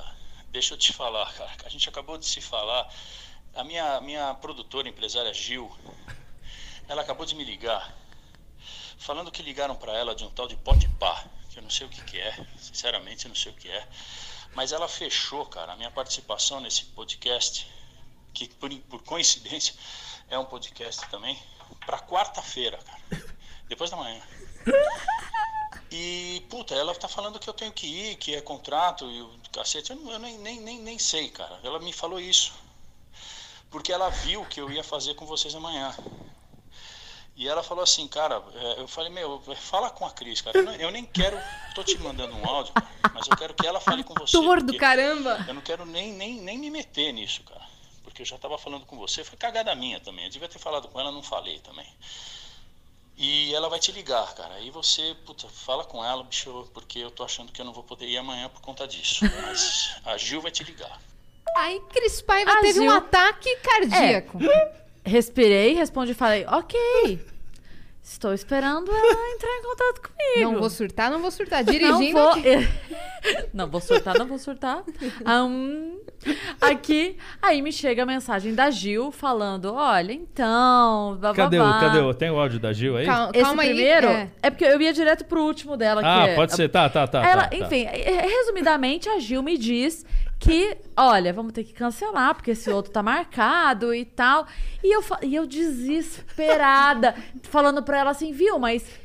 Normal a pessoa ir em mais de um podcast. São programas diferentes. É como se a pessoa. Ainda fa- usei esse exemplo. exemplo. Falei, a pessoa vai no Faustão, no Faustão. domingo, vai na Ana Maria Braga na segunda. Normal. São programas diferentes, É. papos diferentes. propostas diferentes, não tem nada a ver ali no nosso. Assim, pra gente não tem problema nenhum. E, nossa, eu Sendo super educada. Querendo mandar Mentira! Mas eu tava assim, desesperada, porque eu falei, não acredito que a gente vai perder o Derico, eu já tava triste. Aí, desesperada, tentando contornar a situação. E ela falando, então, não vai ter jeito, porque, ah, então tô vendo aqui, realmente não vai dar, e não vai dar. Aí, Mandou o áudio final, a bigorna. Esse que. aí, Nossa. eu, aí eu, eu, eu tava chegando na rádio, e é horário de reunião de, de pauta. Sim. Pra entrar ao vivo duas horas. Era podia- uma e pouquinho. E eu, eu falando assim, cara, eu não posso estar nervosa agora, eu vou entrar ao vivo daqui a pouco, tem coisa pra resolver. Aí eu peguei e mandei o áudio falando, olha, eu vou entrar ao vivo agora, a hora que eu sair do programa eu te respondo. Ela falou assim, olha, eu peço que você ouça agora. Que eu preciso resolver. Eu pre... Eu mostrei tudo pra Yas. É exatamente Você foi isso. muito convincente. Muito. Mas. Você não acreditaria? pessoa- eu acreditaria muito, totalmente. Sem Sem pestanejar. pestanejar. Derico me manda um áudio desse? Como é que eu vou saber que é trote? velho? Aí eu já falando assim, ó, depois eu te ouço. Aí, não, peço que você você ouça ouça agora. agora. Preciso de uma resposta. Aí vem esse áudio aqui. Vamos lá. Preparem-se. Peraí. o áudio. Olha. Oi, Cris, acabei de ouvir seu áudio. Olha, eu com. Gil, tá pronto. Só um, minu- só um minutinho, Carlinhos, já vou deixar aqui. Põe pra mim em cima, acima desse. Eu tô aqui deixando uma mensagem importante. Oi, Cris, desculpa. Olha, é o seguinte, eu tomo muito cuidado com a agenda do Terico. Acho que nunca teve nenhuma falha nesse meio tempo que a gente tá junto há. Acho que há oito anos já, né? Quando ele saiu do show, assim, foi no finalzinho do show eu entrei. Nunca teve nenhuma falha. Até peço desculpas, mas no momento eu acho que eu vou ter que cancelar, porque pra gente não é legal. E eu pesquisei, sabe, Cris? Eu vi que você ficou um pouco alteradinha quando falou do. De pai e tudo, que flow, floda-se. E olha só, veja bem, Cris, eu faço várias vozes, quer dizer, eu faço poucas vozes. Essa voz de mulher que eu tô fazendo, eu nem faço bem. Se você reparar, parece mesmo a minha voz do Marcinho Eiras. Se você reparar bem, Cris, é o Marcinho Eiras que tá falando aqui. Foi só uma pegadinha que vai ficar na história. Vocês vão ter que falar isso no podcast, inclusive, Cris, porque foi muito. Você caiu que nem uma pata. Ai, Cris Paiva, você tem muito que aprender em fritada, não sei o que, você não é. Não, aqui, aqui é Marcinho Eiras, entendeu? Quando eu falo que eu sou foda, você tem que prestar muita atenção nesse termo. Quando eu falo que eu sou foda, é porque eu sou mesmo. Não é brincadeira. Vocês são da comédia, vocês estudam. Aqui é profissional. Beijo, Cris. Não, ele foi Que profissional. demais. Aí- Foi profissional, A velho. pedido do Jean, que é aqui do Flow, que eu mostrei tudo pra ele ontem. Ah. Eu daí ele falou: "Agora- aí depois que você colocar esse áudio, você tem que botar o começo do seu, que você mandou depois que ele mandou. Sim. O começo do meu próximo áudio depois que eu ouvi esse. Filho de uma puta! pra você! Cara, Filho de uma puta, eu vou matar Eu- você! Imagina a Cris Paiva dirigindo, do nada começa a ter Não, esse eu- embrulho eu, no E eu estômago. falando com o Marcinho, o cara falava, Marcinho, isso vai dar merda, não faz isso, cara. Ela vai cancelar. Eu acabei de falar com ela, confi- confirmando, cara. Como é que eu vou ligar pra ela dizendo que eu não vou? Dá o jeito, cara. Fala alguma coisa, só me avisa o que você falou pra eu fazer o que eu tinha que fazer. Eu falei, puta, cara, o que, que eu vou falar, cara? Aí eu falei, ah, quer saber? Vou falar que é minha produtora. Aí eu mandei o áudio pra ele. Ele falou, perfeito, ótimo, eu- a Gil, porque a Gil. Aí ah, ah, começou a fazer a voz. Eu falei, nossa. Olha. Isso vai dar um. Que atentado, meu. Um Não, atentado, e todo cara. episódio do Vênus, o Marcinho tá envolvido. Todo, todo. Ele é o nosso É jacaré banguela Ele do vai ter Vilela. que vir aqui. Não, e, não, e assim, eu fiquei pensando porque a hora que ele mandou esse áudio desmentindo, É. eu já tava chegando na rádio, então o que eu, que eu pensando na cabeça dele depois, né? Que eu vi que era um trote, eu fiquei pensando na cabeça dele desesperado porque eu ia entrar no Você ar. tinha que responder, né? Eu ia entrar no ar. E aí eu podia, de repente, estar resolvendo e realmente cancelar Cancelando, e começar a procurar chamar alguém. outra pessoa. é. Mandar o áudio pra gente, Então, a assim, gente ia ficar desgraçado da vida. Então, assim, a ideia dele era brincar, mas não. Sim. Tipo assim, brincar não, o que por ele, o que ele 15 falou minutos. foi o seguinte: que se você não respondesse, ele ia te ligar. Ah, ele. É, ah, ele, ia, tá. ele, ia, ele ia melar. Claro, Mas claro. quando você mandou o áudio, aí ele ficou mais. Aí ele melou na hora, Uhum. né? Porque, e aí a preocupação dele era que você não ouvisse. Porque aí eu podia tomar Porque outras você podia decisões. tomar outras Sim, decisões. sim. Então, tipo, Não, mas eu ouvi. que deu certo, Na assim. hora, eu tava tão nervosa, o que que eu fiz? Eu vou, vou contar o que eu fiz na Expõe, hora. expõe. Vou me expor, vou me expor. É, a hora que veio esse último áudio, que eu tava chegando na rádio, o que que eu fiz? Eu encaminhei, porque vocês sabem desse truque pra ouvir áudio? Sem a Eu pessoa saber. pra um Você encaminha pra uma outra conversa. Isso!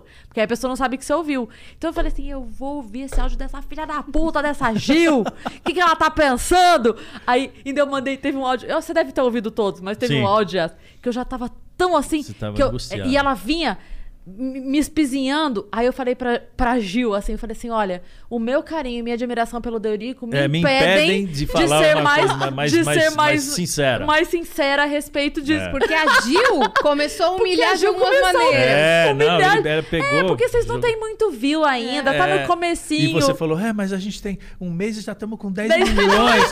e aí eu, Ela comprou o eu Vênus. falei, nossa, ela caiu mesmo. Eu cara, tava muito ficou puta. Mas aí o que, que eu fiz? Eu peguei e encaminhei esse áudio pra outra conversa, porque eu falei, eu vou ouvir fora pra ela não saber que eu ouvi.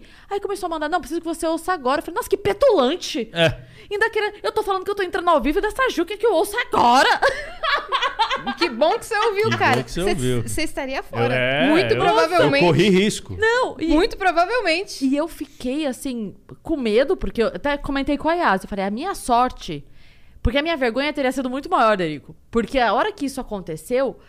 A- o que eu ia fazer de imediato é encaminhar o áudio pro nosso grupo de convidados e falar, Sim, gente, deu deu merda. merda. Resolvam aí que eu tô entrando no ar. É o que a Porque gente, geralmente faz. É, a gente tem um, um- Tipo, às vezes a Yas tá gravando alguma coisa, dá alguma Sim. merda, eu resolvo. Então o que ia acontecer eu mandar no grupo e falar, Yas. chega um e-mail na hora, a gente manda. É. Entendeu? O que eu ia fazer é mandar no grupo e falar, Yas, tô entrando aqui ao Faltou vivo. pouco pra dar merda. Me Né? Faltou acode. É. é. A sorte gente que ia começar a procurar convidado. Mas olha, Marcinho, Não, mais meu, uma sim. vez você Demais, cara. sendo falado aqui Demais. nesse podcast. Em breve ele tá aqui. Atentadíssimo. Em breve velho. ele tá aqui, mas deixa ele. Deixa ele, Deixa ele que eu vou jogar umas pimenta. Jogar umas pimenta na batata frita dele. Vamos aprontar. Meu, muito legal. E, eu, eu- e é interessante assim, porque eu, eu, eu e o Marcinho, a gente é muito amigo, irmãozão também, tocamos junto e tal, fazendo. O, o Marcinho foi do sexteto, não? Não, ele, ele participou na época que o Tomate ficou doente. Ah, tá. é, o Marcinho foi lá fazer a- a- as vezes do Tomate, ficou um tempo lá, né? Porque Ele o- o já era do Faustão nessa É, época é, ou ele é, entrou já- depois? não, eu acho que ele era antes. do- ele já estava no Faustão. Aí ele tinha, eu acho que acabado de sair, alguma coisa assim. Mas ele não. Eu, eu, eu acho, não tenho certeza, mas eu acho que ele não fez as duas coisas concomitantes. Ele, ele, ele saiu do Faustão e aí depois de um tempinho, pouco, eu chamei ele para fazer a, a- o Jô, né? Quer dizer, Uhum. chamei.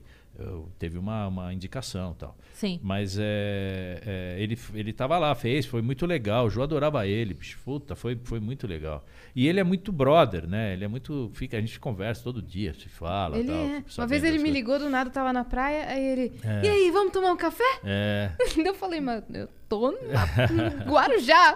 Ele, não tem problema, não, é uma hora e meia pra eu chegar aí. é, ele é muito Maravilhoso, querido. ele é Nossa, querido ele demais. é demais. E Ele é aí, é, por exemplo, quando começou a pandemia, o ano passado, o último show que eu fiz antes de parar tudo foi, foi com ele. A gente estava em Balneário Camboriú. Fizemos um show, aí ele foi, foi embora num dia antes de mim. E aí, no dia que eu fui, fechou tudo, cara. Eu não tinha mais como sair de Balneário, cara. Meu Deus. Nossa, cara, fechou. E eu tinha dado check-out no hotel, tinha ido para o aeroporto. No caminho para o aeroporto, eu comecei. No caminho de, de Balneário Camboriú para Navegantes, que era onde era o aeroporto, no caminho eu comecei a sacar que a coisa estava azedando. No caminho. Aí eu, eu cheguei no aeroporto, já vi que estava uma, uma fusarca. é, Aí o, o- cara da, da, da empresa aérea foi muito legal comigo, porque eu estava cheio de bagagem, de instrumento, tinha ido passar um tempo, que tinha ido, lev- levei minha mulher. Aí ele falou, cara, eu vou te dar um voucher para você almoçar. Quando, quando o aeroporto, a companhia faz isso, você já sabe que deu merda. E a gente não tem esquema que eu falei, cara, pelo amor de Deus, olha aqui como é que eu tô, cara. Eu não vou sair para almoçar com um, um elefante aqui, cara. Ele falou, tá, tá, tá bom, traz aqui. Aí deixou no, no, no saguão e eu fui almoçar com a Rê. Cheguei no restaurante, estava fechado. Tava tudo fechado. Aí eu sentei na, na, na mesa fora e falei assim, cara, me traz alguma coisa para eu comer aqui, eu como aqui fora. Ele aí me viu, né? Falou assim, puta, então faz o seguinte, cara, tava tudo fechado. Entra aqui. Aí eu entrei, tinha lá 12 pessoas almoçando. Ele falou, vai, almoça, fica aqui, almoça, tudo fechado. Ó, você não faz barulho, tal, não sei o quê, porque não podia, né? Não tá- tinha que estar tudo fechado. Aí eu e minha mulher, a gente almoçou, saímos, voltamos para o aeroporto, falou, olha, cara, não tem jeito, não tem voo. Aí eu liguei pro hotel, falei, bom, vou voltar pro hotel. Não podia mais, os hotéis não estavam aceitando check-in. Sim. Então, eu tava Vai perdido. ficar na praia? Aí eu falei assim, cara, o que, que eu posso fazer? Ele falou assim: "É, a única coisa que você pode fazer é eu te colocar num voo noturno saindo de Curitiba. Eu falei, tá, mas e aí? Ele falou, tá saindo um ônibus agora para Curitiba. Eu falei, cara, mas como é que eu vou entrar num ônibus? cheio de gente. Sim. Não tem cabimento. Ele Isso falou, era que "Pois é, dia? Você lembra? Dia 18 de março. Ah, já Sim, tava. bem Tá, na já tava. Era do 18 de março. lá. Sim, sim. O show foi dia 16, o Marcinho foi 17, eu fui 18. Ah, aí eu olhei pra Rê e falei, meu, vamos alugar um carro. A gente vai de carro. Aí fui na, na empresa de locação ela falou assim, olha, nós estamos fazendo uma promoção, uma promoção da desgraça, né? Mas nós não estamos cobrando taxa de retorno. Você Ah, vai até determinado Sim. lugar, você deixa o carro lá e tá tudo, E tudo certo. bem. Então eu falei, puta, então eu vou fazer o seguinte, eu vou alugar esse carro, vou deixar ele em Curitiba. Porque daí eu pego esse voo que o cara tá falando que me colocou. Aí fui pra Curitiba Parece de fim do carro. mundo, né? Meu, era, era tipo assim, que Aquele aí filme começou a aparecer uns 2012. zumbis, é, é, Independence Day e tal. Sim. Aí peguei o carro, fui pra Curitiba, deixei o carro lá e fiquei horas no aeroporto esperando, sem saber se o avião ia sair ou não, na verdade. Sim. Se ele não saísse, aí eu ia ter que dormir. Não, ia- não, eu ia ter que dormir, porque não tinha check-in. Eu ia ter que pegar um, um outro carro alugado para ir para São Paulo, de noite. Né? Sim. Porque o voo saía às 9 horas da noite. Mas aí o voo saiu, cara. Saiu. Aí a gente conseguiu, conseguiu pegar voltar. o voo, consegui voltar. Meu, meu filho, minha filha foi me buscar no aeroporto. E aí, fiquei, aí eu isolei. Aí eu fiquei dentro de casa durante a maior parte do tempo, há 11 meses, na O verdade. que, que você fez nesse período? Porque eu vi no seu Instagram que você tá fazendo alguns Então, eu lá, tenho, né? eu tenho algumas coisas que eu faço por, por, por assim, é, para minha mente não fritar, Uhum, né? Pra não surtar. Então eu tenho um estúdio dentro de casa é, e lá eu faço essas coisas, o st- storytelling. é, eu tenho um outro programa que chama de quinta, é, que eu fico conversando com, os- com- as pessoas na, na- na- internet. é, eu eu- eu- e aí eu fico assim, faço pra- é, participação toda terça num programa na, numa rádio. É, é, estou prospectando algumas coisas que dá para fazer quando eu, quando eu libero um pouco, que flexibiliza um pouco, vou fazer alguns shows, né? Vou tocar. O que me pega é não conseguir tocar. Isso realmente me pega, porque tudo que eu estou fazendo é muito legal. Mas não é o meu métier. né? O meu métier é O que te pegar completa, né? um instrumento e tocar pra galera se divertir, entendeu? Sim. Essa é a minha coisa. Sim. Viajar. Eu, quando estava em, em atividade, plena atividade, eu, eu, eu ficava dois em casa, cinco fora. Quando a coisa estava mais ou menos, era três em casa, quatro fora. Mas assim, é, é- raramente você me via uma semana em casa. Já era o seu estilo de vida, muito né? Uhum. raro, muito raro. Isso, isso depois que o jogo acabou, né? Então, enqu- enquanto o Jô tava, Ah. eu ficava segunda, terça e quarta em São Paulo, que eu gravava o Jô, e de quinta a domingo eu viajava fazendo show. E por que que acabou o jogo? Eu não sei. Eu Olha, sei que cara, acabou. acabou. o Jô porque primeiro ele quis, né? Ele, ele, ele- o, o que eu acho que aconteceu foi o seguinte: o Jô ele criou um formato que não tinha concorrente. Não existia alguma coisa que fazia, é, é, que peitava o que ele fazia. É, o que começou a acontecer é que a Globo, é, por conta de, de- de- de, eh, estratégias e não sei o quê, começou a, a dar uma- uma- aquela liberdade total, começou a tirar o total. E aí aquela liberdade já não era mais. Sabe? Começou a ter umas coisinhas que começaram a, dar uma infernada no Jô. Assim. Você sacava que ele estava meio, meio desgostoso de. Perdeu o tesão. Né? Ah, o o filho dele morreu, também deu aquela bigornada assim que quebrou ele no meio, tal. Então teve alguns fatores, mas eu acho que o que começou mais a pegar é que o- a, a- a- concorrência que veio eh, veio num formato que ele já não estava afim de peitar. Então ele falou assim: para eu fazer um programa para peitar a concorrência que está vindo, eu prefiro parar agora e, e- e- e- eu estou falando eu, né? Vindo, vendo de fora o que eu analiso, o que eu acho que deve ter acontecido. Ele não quis se moldar ao novo formato daquele programa que ele criou. Porque o que ele criou foi uma coisa. O que aconteceu, que virou uma, uma, uma febre, vai, não sei o nome que se dá para isso, era uma coisa diferente da dele. Ele não queria se moldar aquilo lá. Então ele falou: Meu, eu prefiro parar. E parou na hora que ele parou mesmo. Pô, foi. Ele teria que começar tudo de novo, demandar aquela É, energia. não, e, e, e, para fazer uma coisa que ele já, já tinha feito. Já tá entendeu? consagrado. É, mesma coisa, pô, tem um puta de um carro maravilhoso, agora eu vou ter que tirar uma roda para fazer uma concorrência com esses carros que estão vindo com três rodas, entendeu? Uhum. Ou, ou- ou com uma marcha a menos, ou com, com combustível diferente. Pô, não quero, cara. Então ele meio que fez a aqui. coisa certa. Sim. E aí o que Ele nem aconteceu? precisava mais, já era uma Eu- coisa feita por prazer. Se não eu dá acho prazer. que sim. né? Eu acho que sim. Se não dá prazer. Eu tô fazendo por prazer. É, Se não dá prazer, eu tô fazendo por quê, né? Você acha que é o mesmo que tá acontecendo Porque- com o Faustão agora? Então, cara, é, é difícil. Assim, eu não, eu não convivo com ele, eu não sei exatamente quais são as, as nuances dali, né? Na Uhum. não, verdade. analisando a notícia Mas eu apenas. acho, eu acho que também sim. Só que eu acho que agora a Globo está com uma visão diferente da que ela estava em 2016. Né? Ela estava com corte de, de, de, de, de- gastos e tal, tudo bem, tirou o sexteto, passou a ser quarteto, diminuiu a equipe, mas o programa ainda era era era, era, era- tava na mesma, dava, tava tudo igual.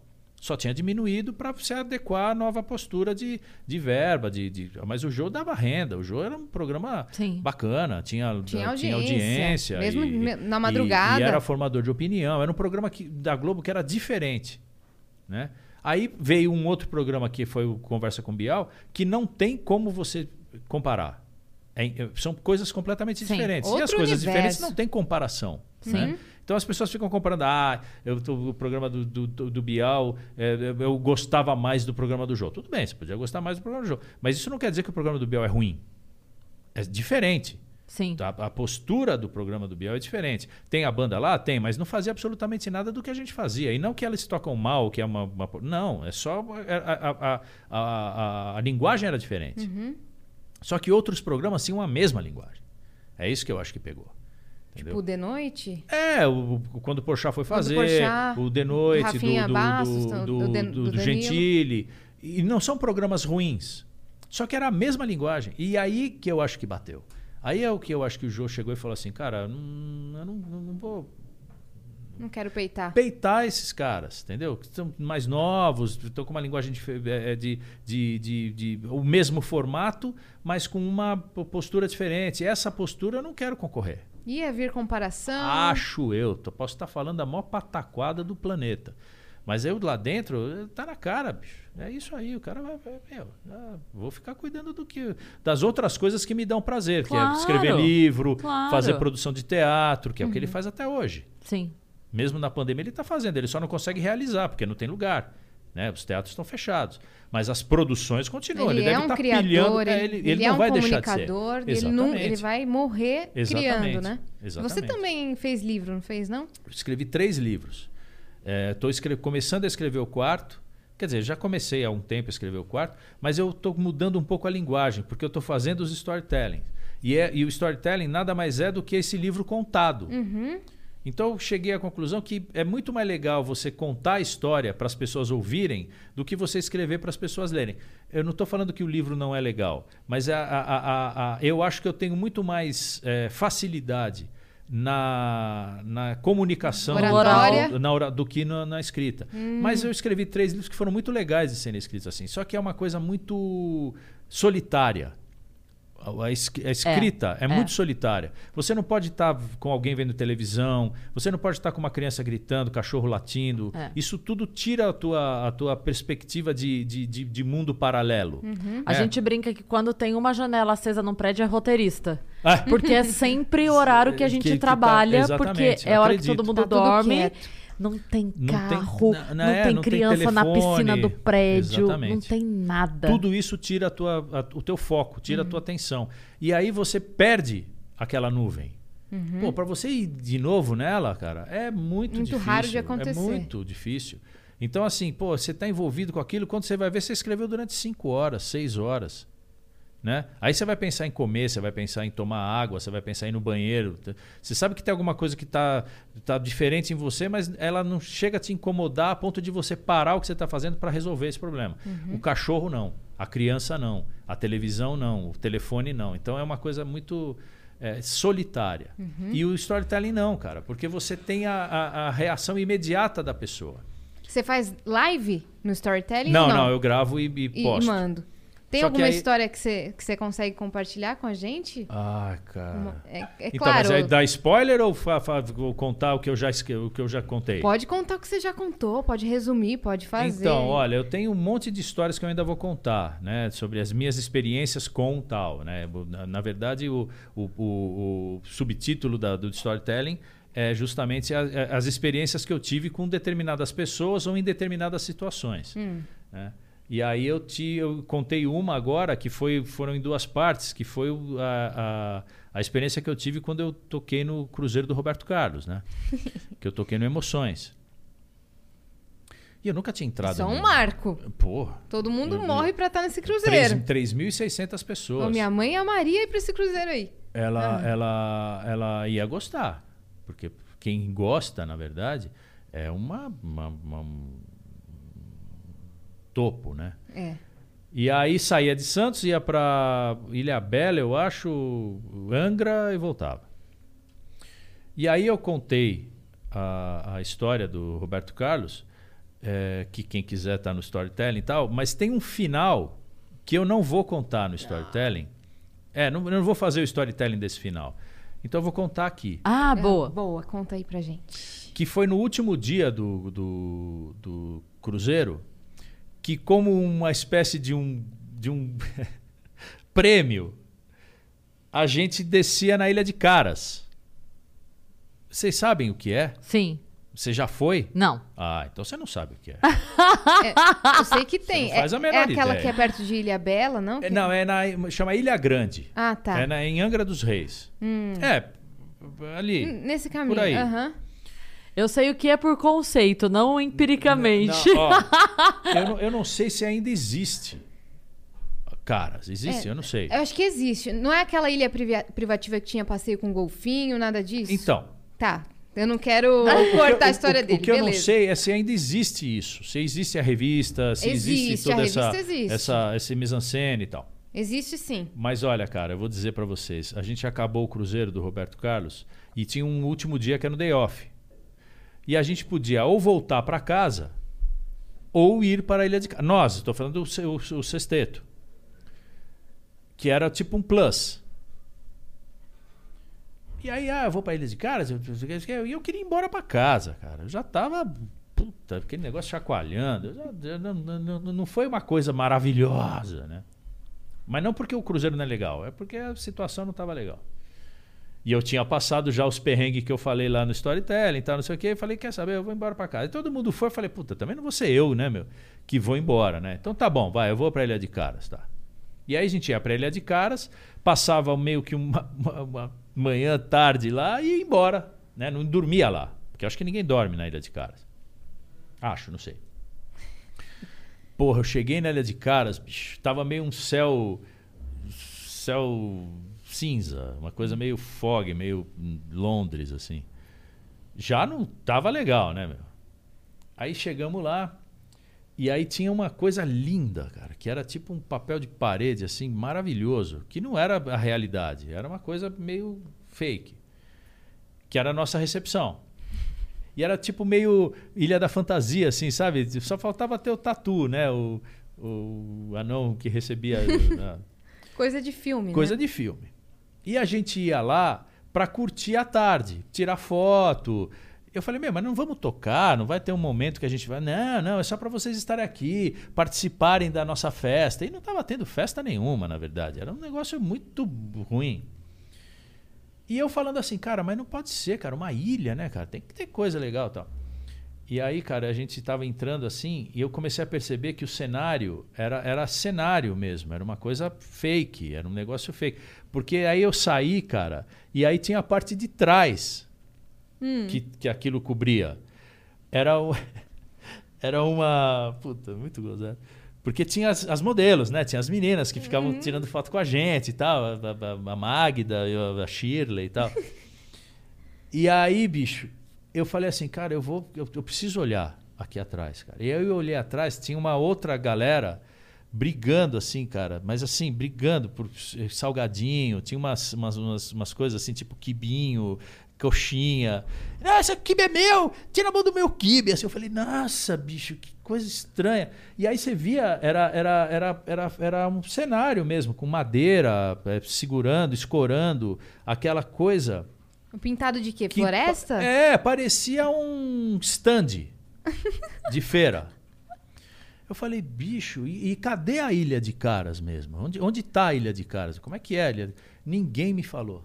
Ninguém me disse. Eu, eu, eu não sei se eu estava num dia muito ruim ou se realmente era uma coisa que estava meio no fim. Por isso que eu perguntei se já tinha acabado. Assim, porque, cara, o dia que eu fui, cara, pelo amor de Deus, eu falei, cara, que coisa triste que estava ali. Fomos embora. Deu dois dias, um pouco mais, me ligaram em casa. Erico, eu vi que você foi na Ilha de Caras tal. Você quer ir para o Castelo de Caras? Eu falei, como assim? Ele falou, não, você não quer ir para o Castelo de Caras em Paris, na França? Eu falei, ué, quero? Por que Como é não, que né? é o esquema, né? Se velho? for de verdade, Ué, eu quero. Não, Se é não o seguinte, for você, cenográfico. você vai com a sua esposa, a gente sai daqui na noite, vai, da quinta, chega lá, é, não, é, sai daqui na manhã da quinta, chega lá na manhã da sexta, ou sai na, na noite de quinta, chega na manhã da sexta, era uma coisa assim. Você passa o dia lá, tem o jantar, tira umas fotos, fica lá no esquema do Castelo de Caras, eh, dorme, no dia seguinte a gente sai de lá e volta. Eu falei, você tá louco? Ele falou, é, o esquema é esse, você não quer ir? Eu falei, não, não dá para ter open, né, passagem de volta? Ah, não, é, você vai, passa um dia e volta. Eu falei, não, não quero, cara. Não- não- o que, que eu vou fazer lá? Tirar Passar um- foto? mó passar uma? Não, passar uma tarde, É? uma noite. É pra Paris, Nunca mais, ninguém me ligou. eles ficaram de caras. Ah, bicho, pô, um negócio tão, tão é, é, é, é, legal, né? Bacana que você vê assim e tal. Mas por hora que você vai realmente sacar o que, que é, eu não sei se era pra mim, se pro Luciano Huck deve ser diferente, pra Angélica e tal. Mas essa, esse, esse é o final do storytelling do Roberto Carlos, cara. Que, Caraca, velho. É. Foi pra ele Que de caras, loucura! sai daí de caras. Quer ir pro castelo de caras? Quero que é- que sim. como é que é? Você vai num dia e volta no outro. Eu falei, ah, que bacana. então Mas nem, não. nem, o- nem, nem Super francês faz isso. Ah, eu- de- desse jeito eu tô rica, que eu posso ter tudo de caras, Exatamente. porque é tudo assim. Tem um castelo aqui no interior. É, mas é mais você fácil. passar um dia... É muito mais bacana. É, é day use do castelo de caras. É, que isso? E era isso mesmo. Era isso É uma mesmo. diária. A ideia era, era um day use, exatamente. Era isso que Cara, que loucura. É legal, né? Não. É, você podia, você podia ter ido, usava a passagem de ida, fazia as fotos, falava, então, agora, obrigada, tchau, Não de pode. volta Não eu compro. isso que não ah, podia. bom. Ah, não, então, tá. é, bom. Porque, porque se você não for. Porque assim, a passagem de avião, se você não for, você não volta. Não, mas, a Mas se você você for, for, você perde a volta. perde a ser. volta. É. Só que tinha um. Eu não ia fazer isso. Pelo menos você pagava só a outra perna, não, né? cara. Teve. Tem, ó, é que eu, Vários agora, agora, perrengues. agora deu vontade de contar. Não, mas é isso mesmo que a gente Pode quer. A gente quer contar. ouvir suas histórias, cara. Eu tive uma, uma experiência. é, Eu tive uma experiência no, no, em- no, Porto, em Portugal. Eu com a minha mulher. Não, eu, eu- eu vou contar só metade da história, porque a parte dela não, não precisa, mas a minha parte. Eu tava, a gente estava lá. É, foi, foi na época que o Michael Jackson morreu. Foi, Junho de 2009. 2009. E em Portugal, no Porto, em, 2000, em junho, tem a festa junina. A festa junina é uma coisa de Portugal que veio para o Brasil, é uma, é uma característica de Portugal. E no Porto, tem uma, uma, uma, uma- uma coisa que eles fazem no, no dia, acho que é de Santo Antônio, de São João, tal, dia 24 de junho, uma coisa assim. Que é você ficar batendo é, ramo de alho na cabeça dos outros. Pau, pau, pau, pau, pau, pau, ah, super divertido, engraçado. E como não tinha, como não tinha esses ramos de alho, eles vendiam é, martelinho de plástico que fica fazendo kiu, kiu, kiu, kiu, sabe esses martelinhos de criança? Sim. Tinha de monte, mas de monte, de cores diferentes e tal. E a gente saiu de manhã, eu e minha mulher, do, do, do, do, do hotel e fomos andar. E a gente não sabia que tinha essa festa. E a gente começou a andar e começamos a ver um monte de, de, de barril com churrasqueira do lado. Barril churrasqueira, barril churrasqueira, barril churrasqueira. Tudo, assim, via na rua e tal. Falou, bicho, e começou a ter umas bandeirolas, negócio. Falei, cara, que coisa estranha. Aí, e minha mulher portuguesa, ela ia pra falar com as senhoras, com as velhinhas que estavam ali, né? Fazendo a. a- a- era sardinha para assar na churrasqueira para comer com pão. Tá, Era essa a jogada. tá. Então pegava a sardinha, botava na churrasqueira, assava, tal, não sei o quê, pegava, botava no pão, saía andando, comendo, tomava cerveja, tomava vinho, o que quisesse. Isso começou às 10 da manhã. Aham. E foi. E a gente assim, to- tomava, e eu gosto muito de tomar cerveja, então tinha, eu ficava tomando cerveja, comendo, tal, não sei o quê.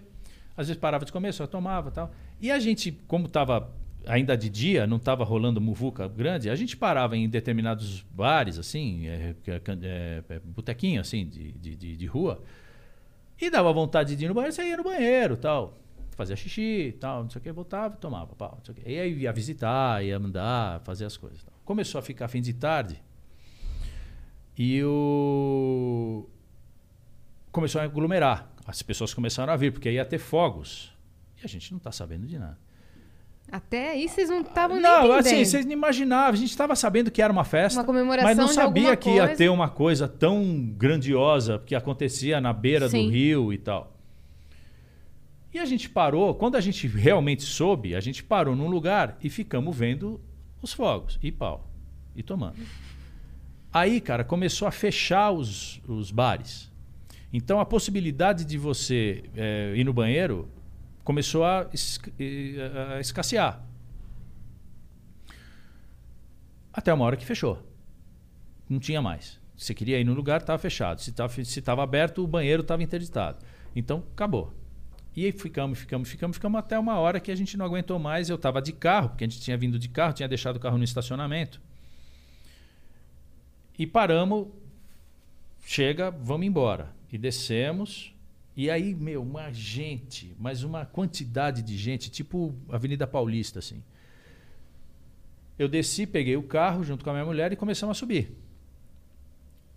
E aí paramos, porque estava tudo parado, todo um monte de gente andando. e a 25 gente de foi- março. a gente foi meio no fluxo. E eu estava com a última garrafa de cerveja na mão. E eu falei, cara, eu não vou aguentar. Não vai dar.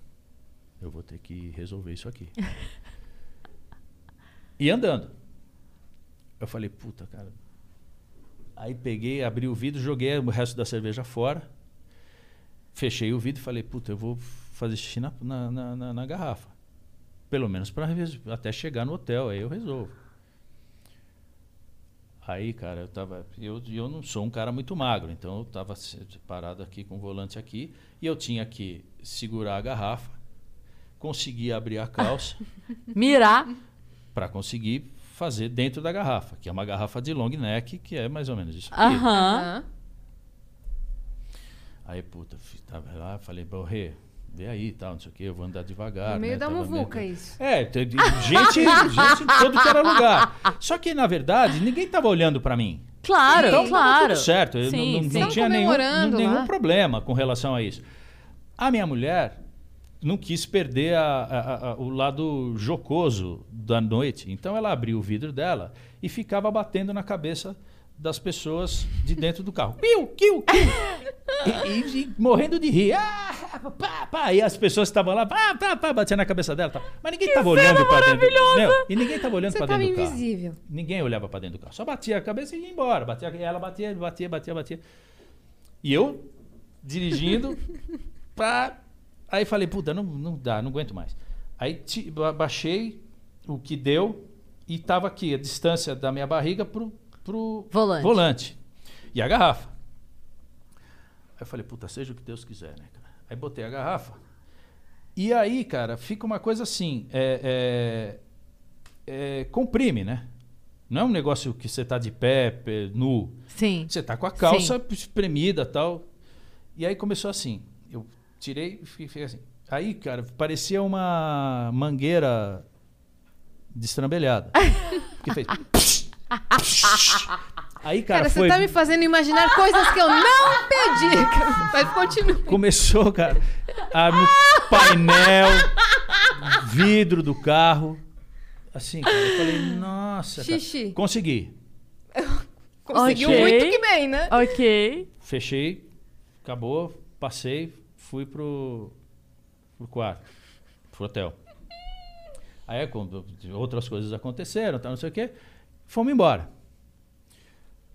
Verão no, no- no Porto, eu com o carro alugado. Chegou no dia seguinte, a gente acordou, eu acordei e minha mulher não estava. Eu falei, puta merda, cadê minha mulher? Aí me troquei, desci, ela estava no carro, no sol, que já tinha ficado no carro no sol um tempo razoável. E ela estava no sol com um lenço umedecido, porque era feriado, então não dava para lavar o carro. Limpando por dentro o carro. E a gente no Porto tendo que voltar para Lisboa. Falando assim, puta, eu vim dar uma geral aqui, porque realmente estava, né, o carro, a gente tem que viajar, cara. E aí estava o, o- o- o vidro do carro por dentro, limpando com lenço umedecido, que é um óleo. Aham. Então, cara, você não enxergava absolutamente nada. Nada, nada, nada. Ela tinha limpado o carro e não dava para enxergar nada. Então a gente voltou de viagem com o vidro aberto, parecia aqueles maquinistas de trenzinho de brinquedo, você guiando assim, e olhando para fora, assim, para você conseguir enxergar o, o, o, o, o tempo que a gente ficou. Tinha essas coisas. Meu Deus, cara. Ela não limpou, ela sujou mais ainda. é, ela se espalhou. Maravilhoso. Ela espalhou. Olha, Ah. essa história toda serviu pra gente dizer pros homens que estão assistindo que assim, se dá pra mirar a boca de uma long neck, vocês acertam o vaso. cara. Vamos falar sobre isso aqui agora. Cara, você sabe que eu, você Se sabe que eu sou, eu sou a- a minha, minha família, a única mulher da minha família é minha mãe, Ah. né? Então lá em casa era invertido o negócio. A, a tampa ficava baixada para a gente poder, é, é, é, porque a gente não conseguia mirar. Então pelo menos a borda da, da- da- do vaso sanitário ficava seca. Olha, a- a- a- eu só fui mudar a minha cabeça quando eu casei. Porque eu comecei a conviver é, é, é, diariamente com uma mulher, porque eu só tinha Sim. homem na minha vida. Sim. Então a gente deixava a, a tampa baixa. A gente não usava, eu não usava a tampa para o que era para usar. A, a tampa de, de- não, não a tampa da- da- da- do, do vaso. Sei, aquela A- segunda A de tampa. sentar. A de sentar a gente não, não Não usava. tinha. Levantava as duas. Olha que, Que coisa, isso, cara. cara. Eu nunca usei essa tampa. Nunca usei.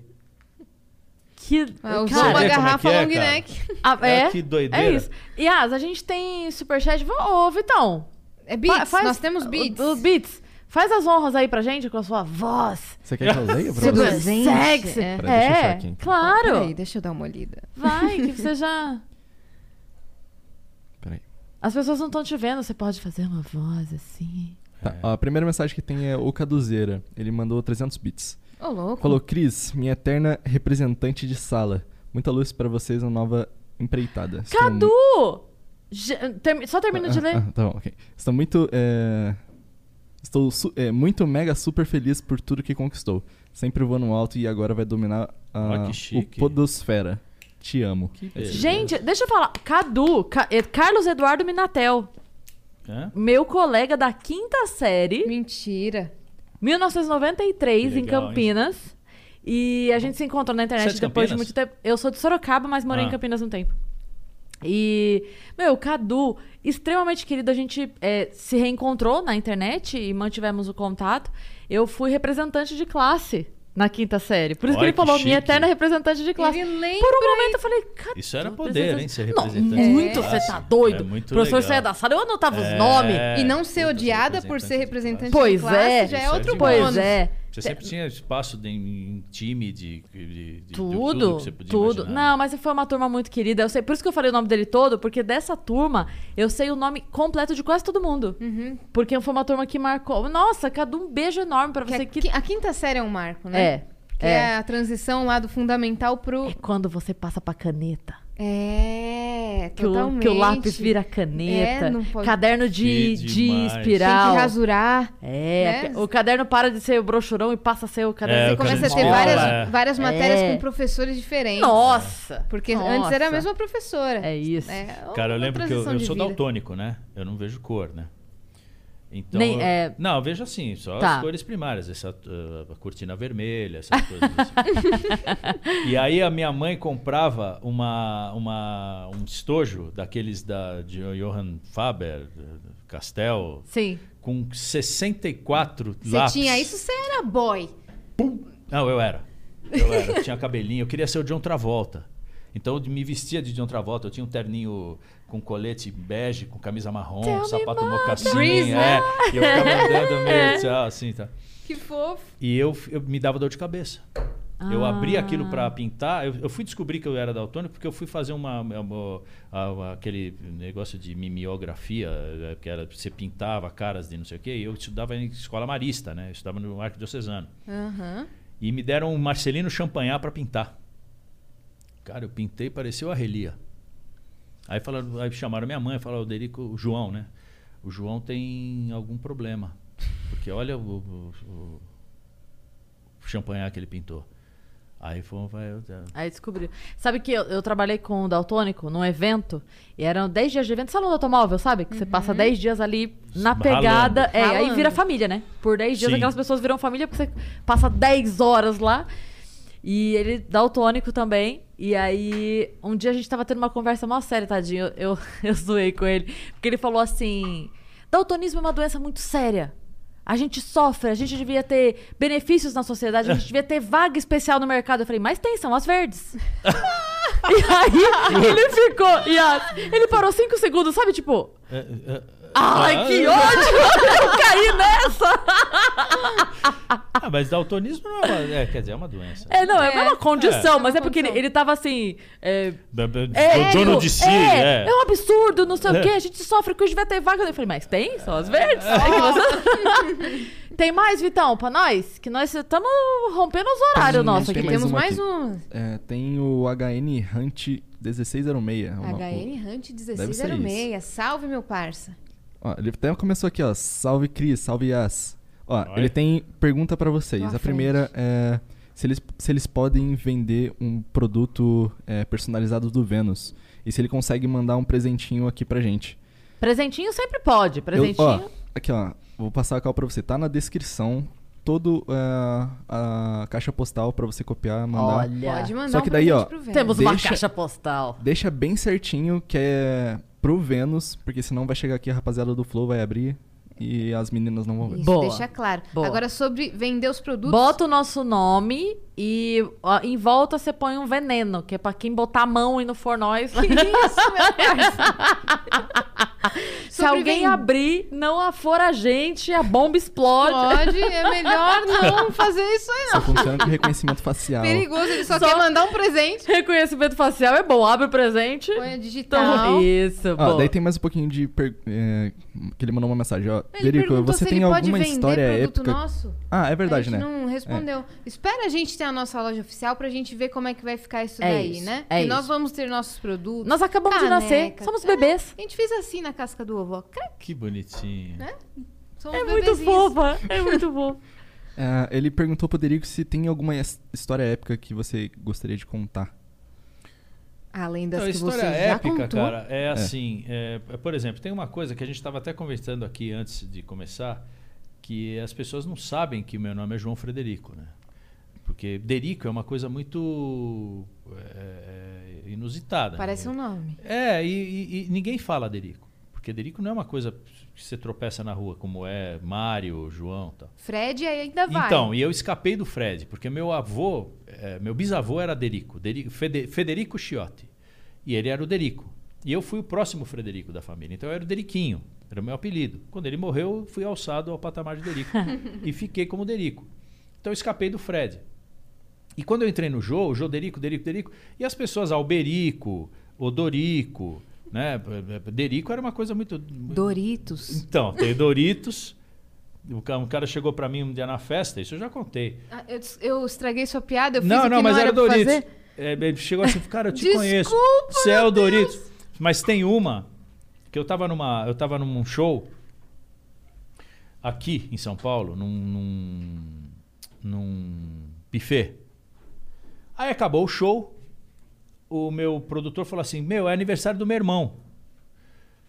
É, vamos lá? Eu tava com a banda, falei, vamos, tudo bem, né? Eu já conhecia tal, então vamos. Então tava em três carros. Ó, O, o meu produtor tava num carro, eu tava num carro e a banda tava num carro. Saímos e era do lado, assim, tipo, tá duas quadras, você chegava no prédio do, do, do, do Irineu, né? Do, do- desse, do irmão do Werner, que era meu produtor. Aí, cara, chegamos, cada um foi parando o carro. E quando eu cheguei, tinha um carro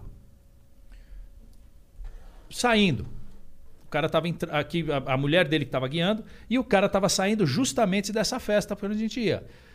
Tava saindo, ia parar. E eu falei, puta, eu vou, vou dar a volta e vou parar onde esse cara tá parando. E aí, quando esse cara tava entrando no carro, ele me viu. E falou, Derico? Eu falei, sou. Ele, pô, Derico, pô, que demais, cara. Pô, você é demais. Pô, eu te adoro, minha mãe te adora e tal. É uma, uma das coisas que eu mais escuto, é minha mãe te adora. E, pá, e tal, e não sei o quê. E aí eu tava parado atrás do carro dele, a porta dele aberta, e eu aqui, e ele pulando aqui. Ô, Derico, tirar uma foto, vou tirar pô, tirar uma foto. Aí a mulher dele que tava aqui saiu, então ficou as duas portas abertas, o carro ligado, e eles dois, e eu dentro do carro. E os dois aqui. Ah, pum, ah, que legal, vou tirar foto. Pá, tirou foto e tal, não sei o quê. Pô, você é demais, pô, demais, tal, não sei o quê. E a mulher voltou. E ele também, pô, te amo e tal, e voltou. Tudo isso aqui estava acontecendo na frente de um prédio. E nesse prédio tinha um segurança. Tipo um Man in Black, assim, um cara bacana. Aham. tal, parado. Ele saiu, ia entrar no carro. O cara perguntou para ele: Aquele cara é o Derico? Aí o cara respondeu: É. Aí ele perguntou: Mas é o Derico de Paula? Benito de... Tá, cara, e eu dentro do carro falei: Caralho, o que, que passou na cabeça desse cara, bicho? Primeira vez. Derico de Paula. Aí a banda que tava me esperando pra eu parar o carro começou. Mas chegou o carnaval. Bicho, aí eu, meu, eu falei assim, cara, inacreditável. Como é que esse cara conseguiu pensar nisso? Ele fez o mais difícil. Que foi juntar o Ele fez Y o mais com o. H. É. E tem alguém Derico assim de Paula. que chega e você fala, e aí, Bira? Eu já dei Né? autógrafo. Outra pessoa Eu da- já dei autógrafo como Bira. O cara chegou, tirou foto comigo e falava assim: Ah, meu, meu amigo, meu amigo Bira. e eu falei, ô, muito prazer. Então, eu não sei se as pessoas também foram eh, complacentes com o cara. Falou, meu, dá um autógrafo aqui, pô, eu fui lá, porque é o seu nome? Ah, Marcelo, é Marcelão, pô, um beijo, Bira. E dá. Aí, cara, chegava segunda-feira, a gente ia gravar, a gente falava assim, pô, eu tive lá em Maceió, eu dei um monte de autógrafo pra você, Bira. Quando você for lá, você tá com a vida ganha lá. Bira, Bira é demais, cara. Bira, Bira, um grande amigo, cara. Um queridaço. Saudoso, né? Saudoso.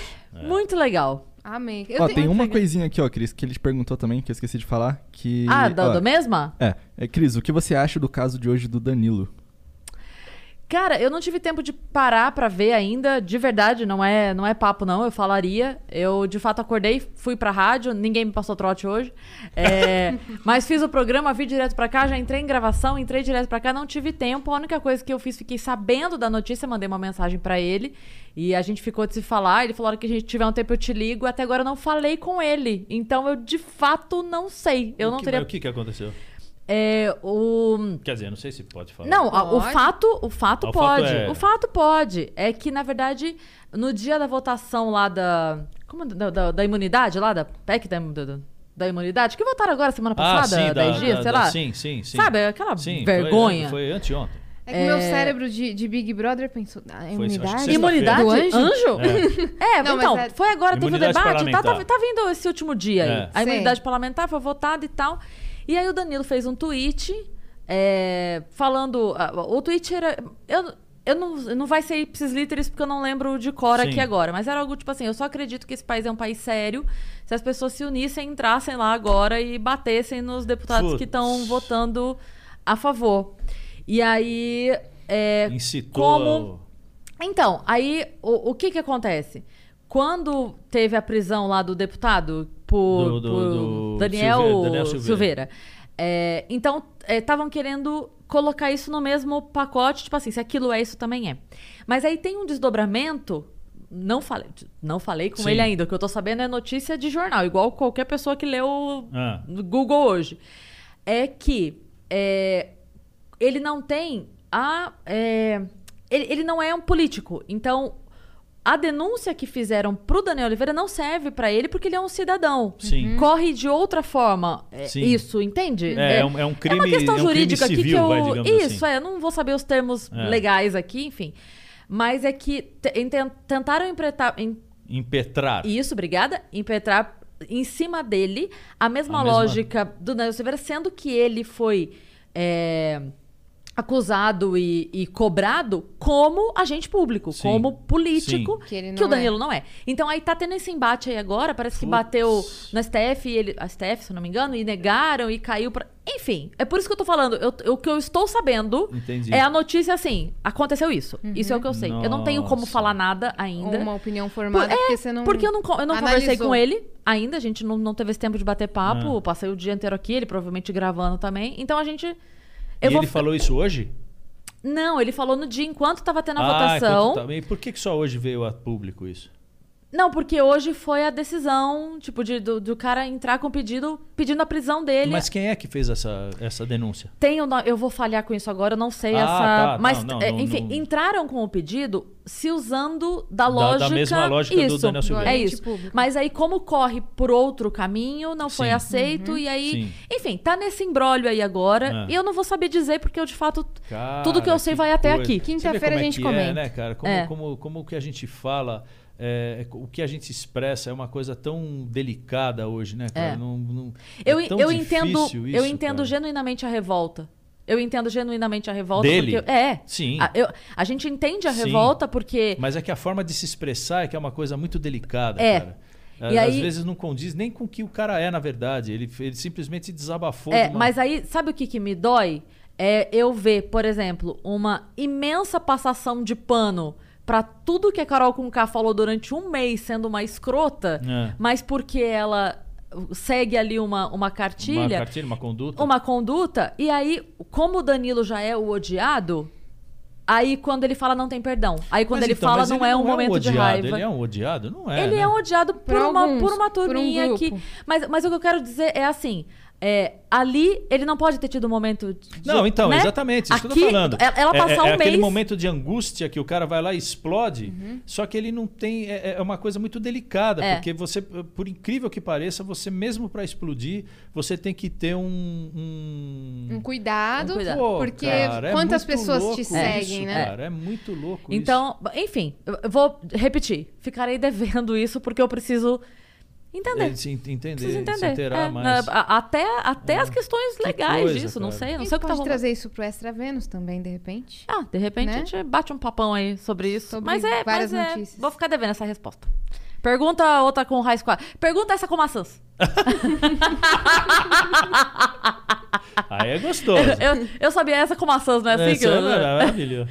Acabamos? É isso. É isso? Muito bem. Derico, Olha, obrigada. Fomos Ó. ali, olha, certinho, respeitamos Certinho. o nosso prazo. Ah, porque- tinha, tem horário, né? É, tem uma, porque hoje tem, o Flow- outra- coisa porque que o vai Flow rolar, daqui né? a pouco tá aqui É, pegando é. fogo o Tá, negócio cara. aqui. É, né? Um mestre em cancelamentos, É, né? é, Tem- Nego Di. é. Então assistam o Flow com o Nego Não. Di. É. Ah, vai ser hoje? Nós vamos descer, Vai estourar agora? pipoca. Ah, que legal. Toda vez que a gente desce essa escada, tem uma surpresa. Uma surpresa. Ó, e a gente vai parar a frase por aqui porque queremos pra você. E é Exato. muito Não, legal. surpresa. Muito legal. Adorei, cara. Surpresa. Adorei estar aqui. Adorei Muito o- o- obrigada. O, o- a forma como, como a coisa flui É uma conversa. é muito legal, cara. Aliás, flow é isso, né? É isso. Estamos aqui de- É. no- nos, Nos estúdios, estúdios Flow. Flow, é. O ambiente é muito, muito bacana, muito acolhedor. E aí aqui a Vênus aqui é, é um, é uma- uma- um papo muito legal, cara. Ai, muito cara, legal. Derico, Que bom, obrigada. que bom. muito é, assim é, de- de- da- das, das várias vezes em que eu tive a oportunidade de falar sobre as coisas da vida e, e de participar de programas e é, esse tipo de papo é muito legal Sim. É muito livre. legal. porque é livre você fala se, se agradou agradou às vezes você está falando alguma coisa que não, não, não foi tão é, é, esperado ou a expectativa e tal não sei o quê, mas no, no, no conteúdo geral é exatamente como a gente é Uhum. a Sim. ideia do papo é isso aí, Tipo, você colocar as coisas suas, né? Da- Sim. É muito São legal. duas horas pra você. Vocês são muito queridas. Obrigada. Ah, obrigada. Que Eu- honra. eu- a gente ouviu que, o, que a Pois gente é. é. querida do Derico, Olha, cara. eu quero te agradecer muito pela sua disponibilidade Desde o primeiro momento, Ah, desde eu- a primeira mensagem respondida. Às vezes o pessoal fala assim, ah, é convidado de uma, é convidado da outra. O que a galera não sabe é que a gente fica nos bastidores aqui trocando as figurinhas, cada um que uma consegue falar, que outra consegue falar, a gente. É. Eu E- pego o contato, a Cris pega um contato, e o Então- pessoal da produção toda a nossa conversa é dividido e ela fica angustiada junto comigo e a gente tá ali. Então, a tua resposta, quando chegou, eu cheguei. Derico. Tanto que o Di Lopes perguntou é, quem que a gente tava esperando muito Ah, é vir. verdade. E a gente falou o Derico. E aí foi isso, daí contamos a muito história legal. lá. Falei, cara, a gente tá muito ansiosa, então muito obrigada pela Obrigada, disponibilidade. cara. Obrigado a De vocês. verdade. Eu acho que a, a, para mim, assim, é muito legal eu lá de casa de Indaiatuba quietinho lá no, no isolamento, saber que o nome da gente é veiculado em mesas de reuniões, mesas de Total, pauta. Muito, muito. E o, É, e o muito Lopes ficou puto que a gente pensou em você antes dele. É? Ele falou, droga! Falou, Será Mas que eu sabe, consigo pra segunda? é, Você sabe que é legal por o seguinte, porque a gente tem. é, é, eu tô me estendendo aqui, né? Tem horário. Não, mas pode concluir Mas o é, pensamento. então, só para fechar, ah, ah, ah, o, o quão é legal para nós, depois de praticamente quatro anos, né? é, mais, né? Vai, vai para o quinto ano que a gente está fora da, da, da, da TV, que o programa acabou, saber que as pessoas ainda lembram de nós. Ah, você não Vocês dançou são- Carmen Miranda à toa, né, meu amigo? Vocês são inesquecíveis, Mas, velho. assim, não, mas é legal, porque assim, quando terminou o programa, as pessoas falavam assim, puta, vai dar seis meses, ninguém mais vai lembrar Vai de cair você, no porque a mídia é, um, é, é- é ingrata, é o tal. não sei o quê." E não foi nada disso que aconteceu, cara, porque a gente tem uma, uma, uma vida lá dentro da, da, da, da, da, televisão e dentro do coração das pessoas que realmente é uma coisa de uma semente mesmo que foi, que foi plantada e hoje está germinando. Muita Sim. gente está tocando por conta da gente. A gente criou uma geração de músicos, de instrumentistas. É, mesmo as pessoas de fora da música, stand-up, como comediantes, é, têm um respeito muito grande por todos nós. Vocês são referência É, pra é, caramba. Por, por conta do Jô, eu acho, por conta do trabalho que a gente fez. Então, nada disso é por acaso, Uhum. né? Nada, e, e nada disso se joga no lixo também, né? Sim. Esse lance Então- do apresentador interagir com a banda, de onde É, veio? é, exatamente. Entendeu? Vocês criaram É. um legado aí. Então é, é muito, é muito legal isso, poder saber que a gente está tá, tá nesse caminho é, eterno. Apenas É obrigada. E desculpa se eu atrapalhei sua história do Doritos. Não, mas não, não é. É porque. Não é uma era coisa... esse o punch, não, né? Não, não, Beleza. Tinha mas- mais coisa depois. Porque vocês Mas acabaram é. de falar, nunca corte um homem em seu monólogo. É. Aí eu tô aqui quietinha. Doritos! Mas Que essa pena. do Doritos. Meu era cérebro, só, meu cérebro só falou assim, vai lá e Eu fala falava- eu Doritos. che- eu Aí eu chegava- vim e falei, Doritos. Eu chegava pro cara, quando Fala ele me chama de Doritos. Eu falei, pô, você deve conhecer minha mãe, a dona Elma e tal. que é uma chifra. Puta, coitado dele. Obrigada, Ótimo. Derico. Obrigada, Sigam- viajantes. Sigam o Derico nas redes sociais, Instagram, sempre É, tem Insta- novidade. é- Como é que E o- fala e- seu sobrenome? Ciote, para vocês. É, é Chiote, mas é Ciote. É, YouTube e Facebook é Derico Oficial e no Instagram é derico.ciote. Bom, pra achar fácil também, na, no Instagram do Vênus tem uma foto lá com o Derico Uhum. marcado, daqui a pouquinho a gente posta. Fácil de achar, sigam-no, tá? Se inscrevam no canal do Vênus, deixem o like, compartilhem Isso. o vídeo. Olha que beleza. Acompanhem o Instagram do Vênus para acompanhar a agenda que sai todo domingo. Sigam arroba Cris Paiva no Instagram com dois S e arroba Yaziacine. Obrigada mais uma vez. Você tem uma última palavra, minha querida? Não, só mandar um beijo. E como é que a gente vai finalizar? Ah! É. Vamos, vamos. Dá, dá, Então pra eu vou- pegar, dá, dá pra pegar as duas? Da onde? Eu vou, Aqui? eu vou fazer a. Eu vou, eu vou cantar a trilha final do programa. Ai, Ali beleza. então, Ai, Yas, que pra marco. pegar as duas. Tá. É, a trilha Nessa? do programa era. É.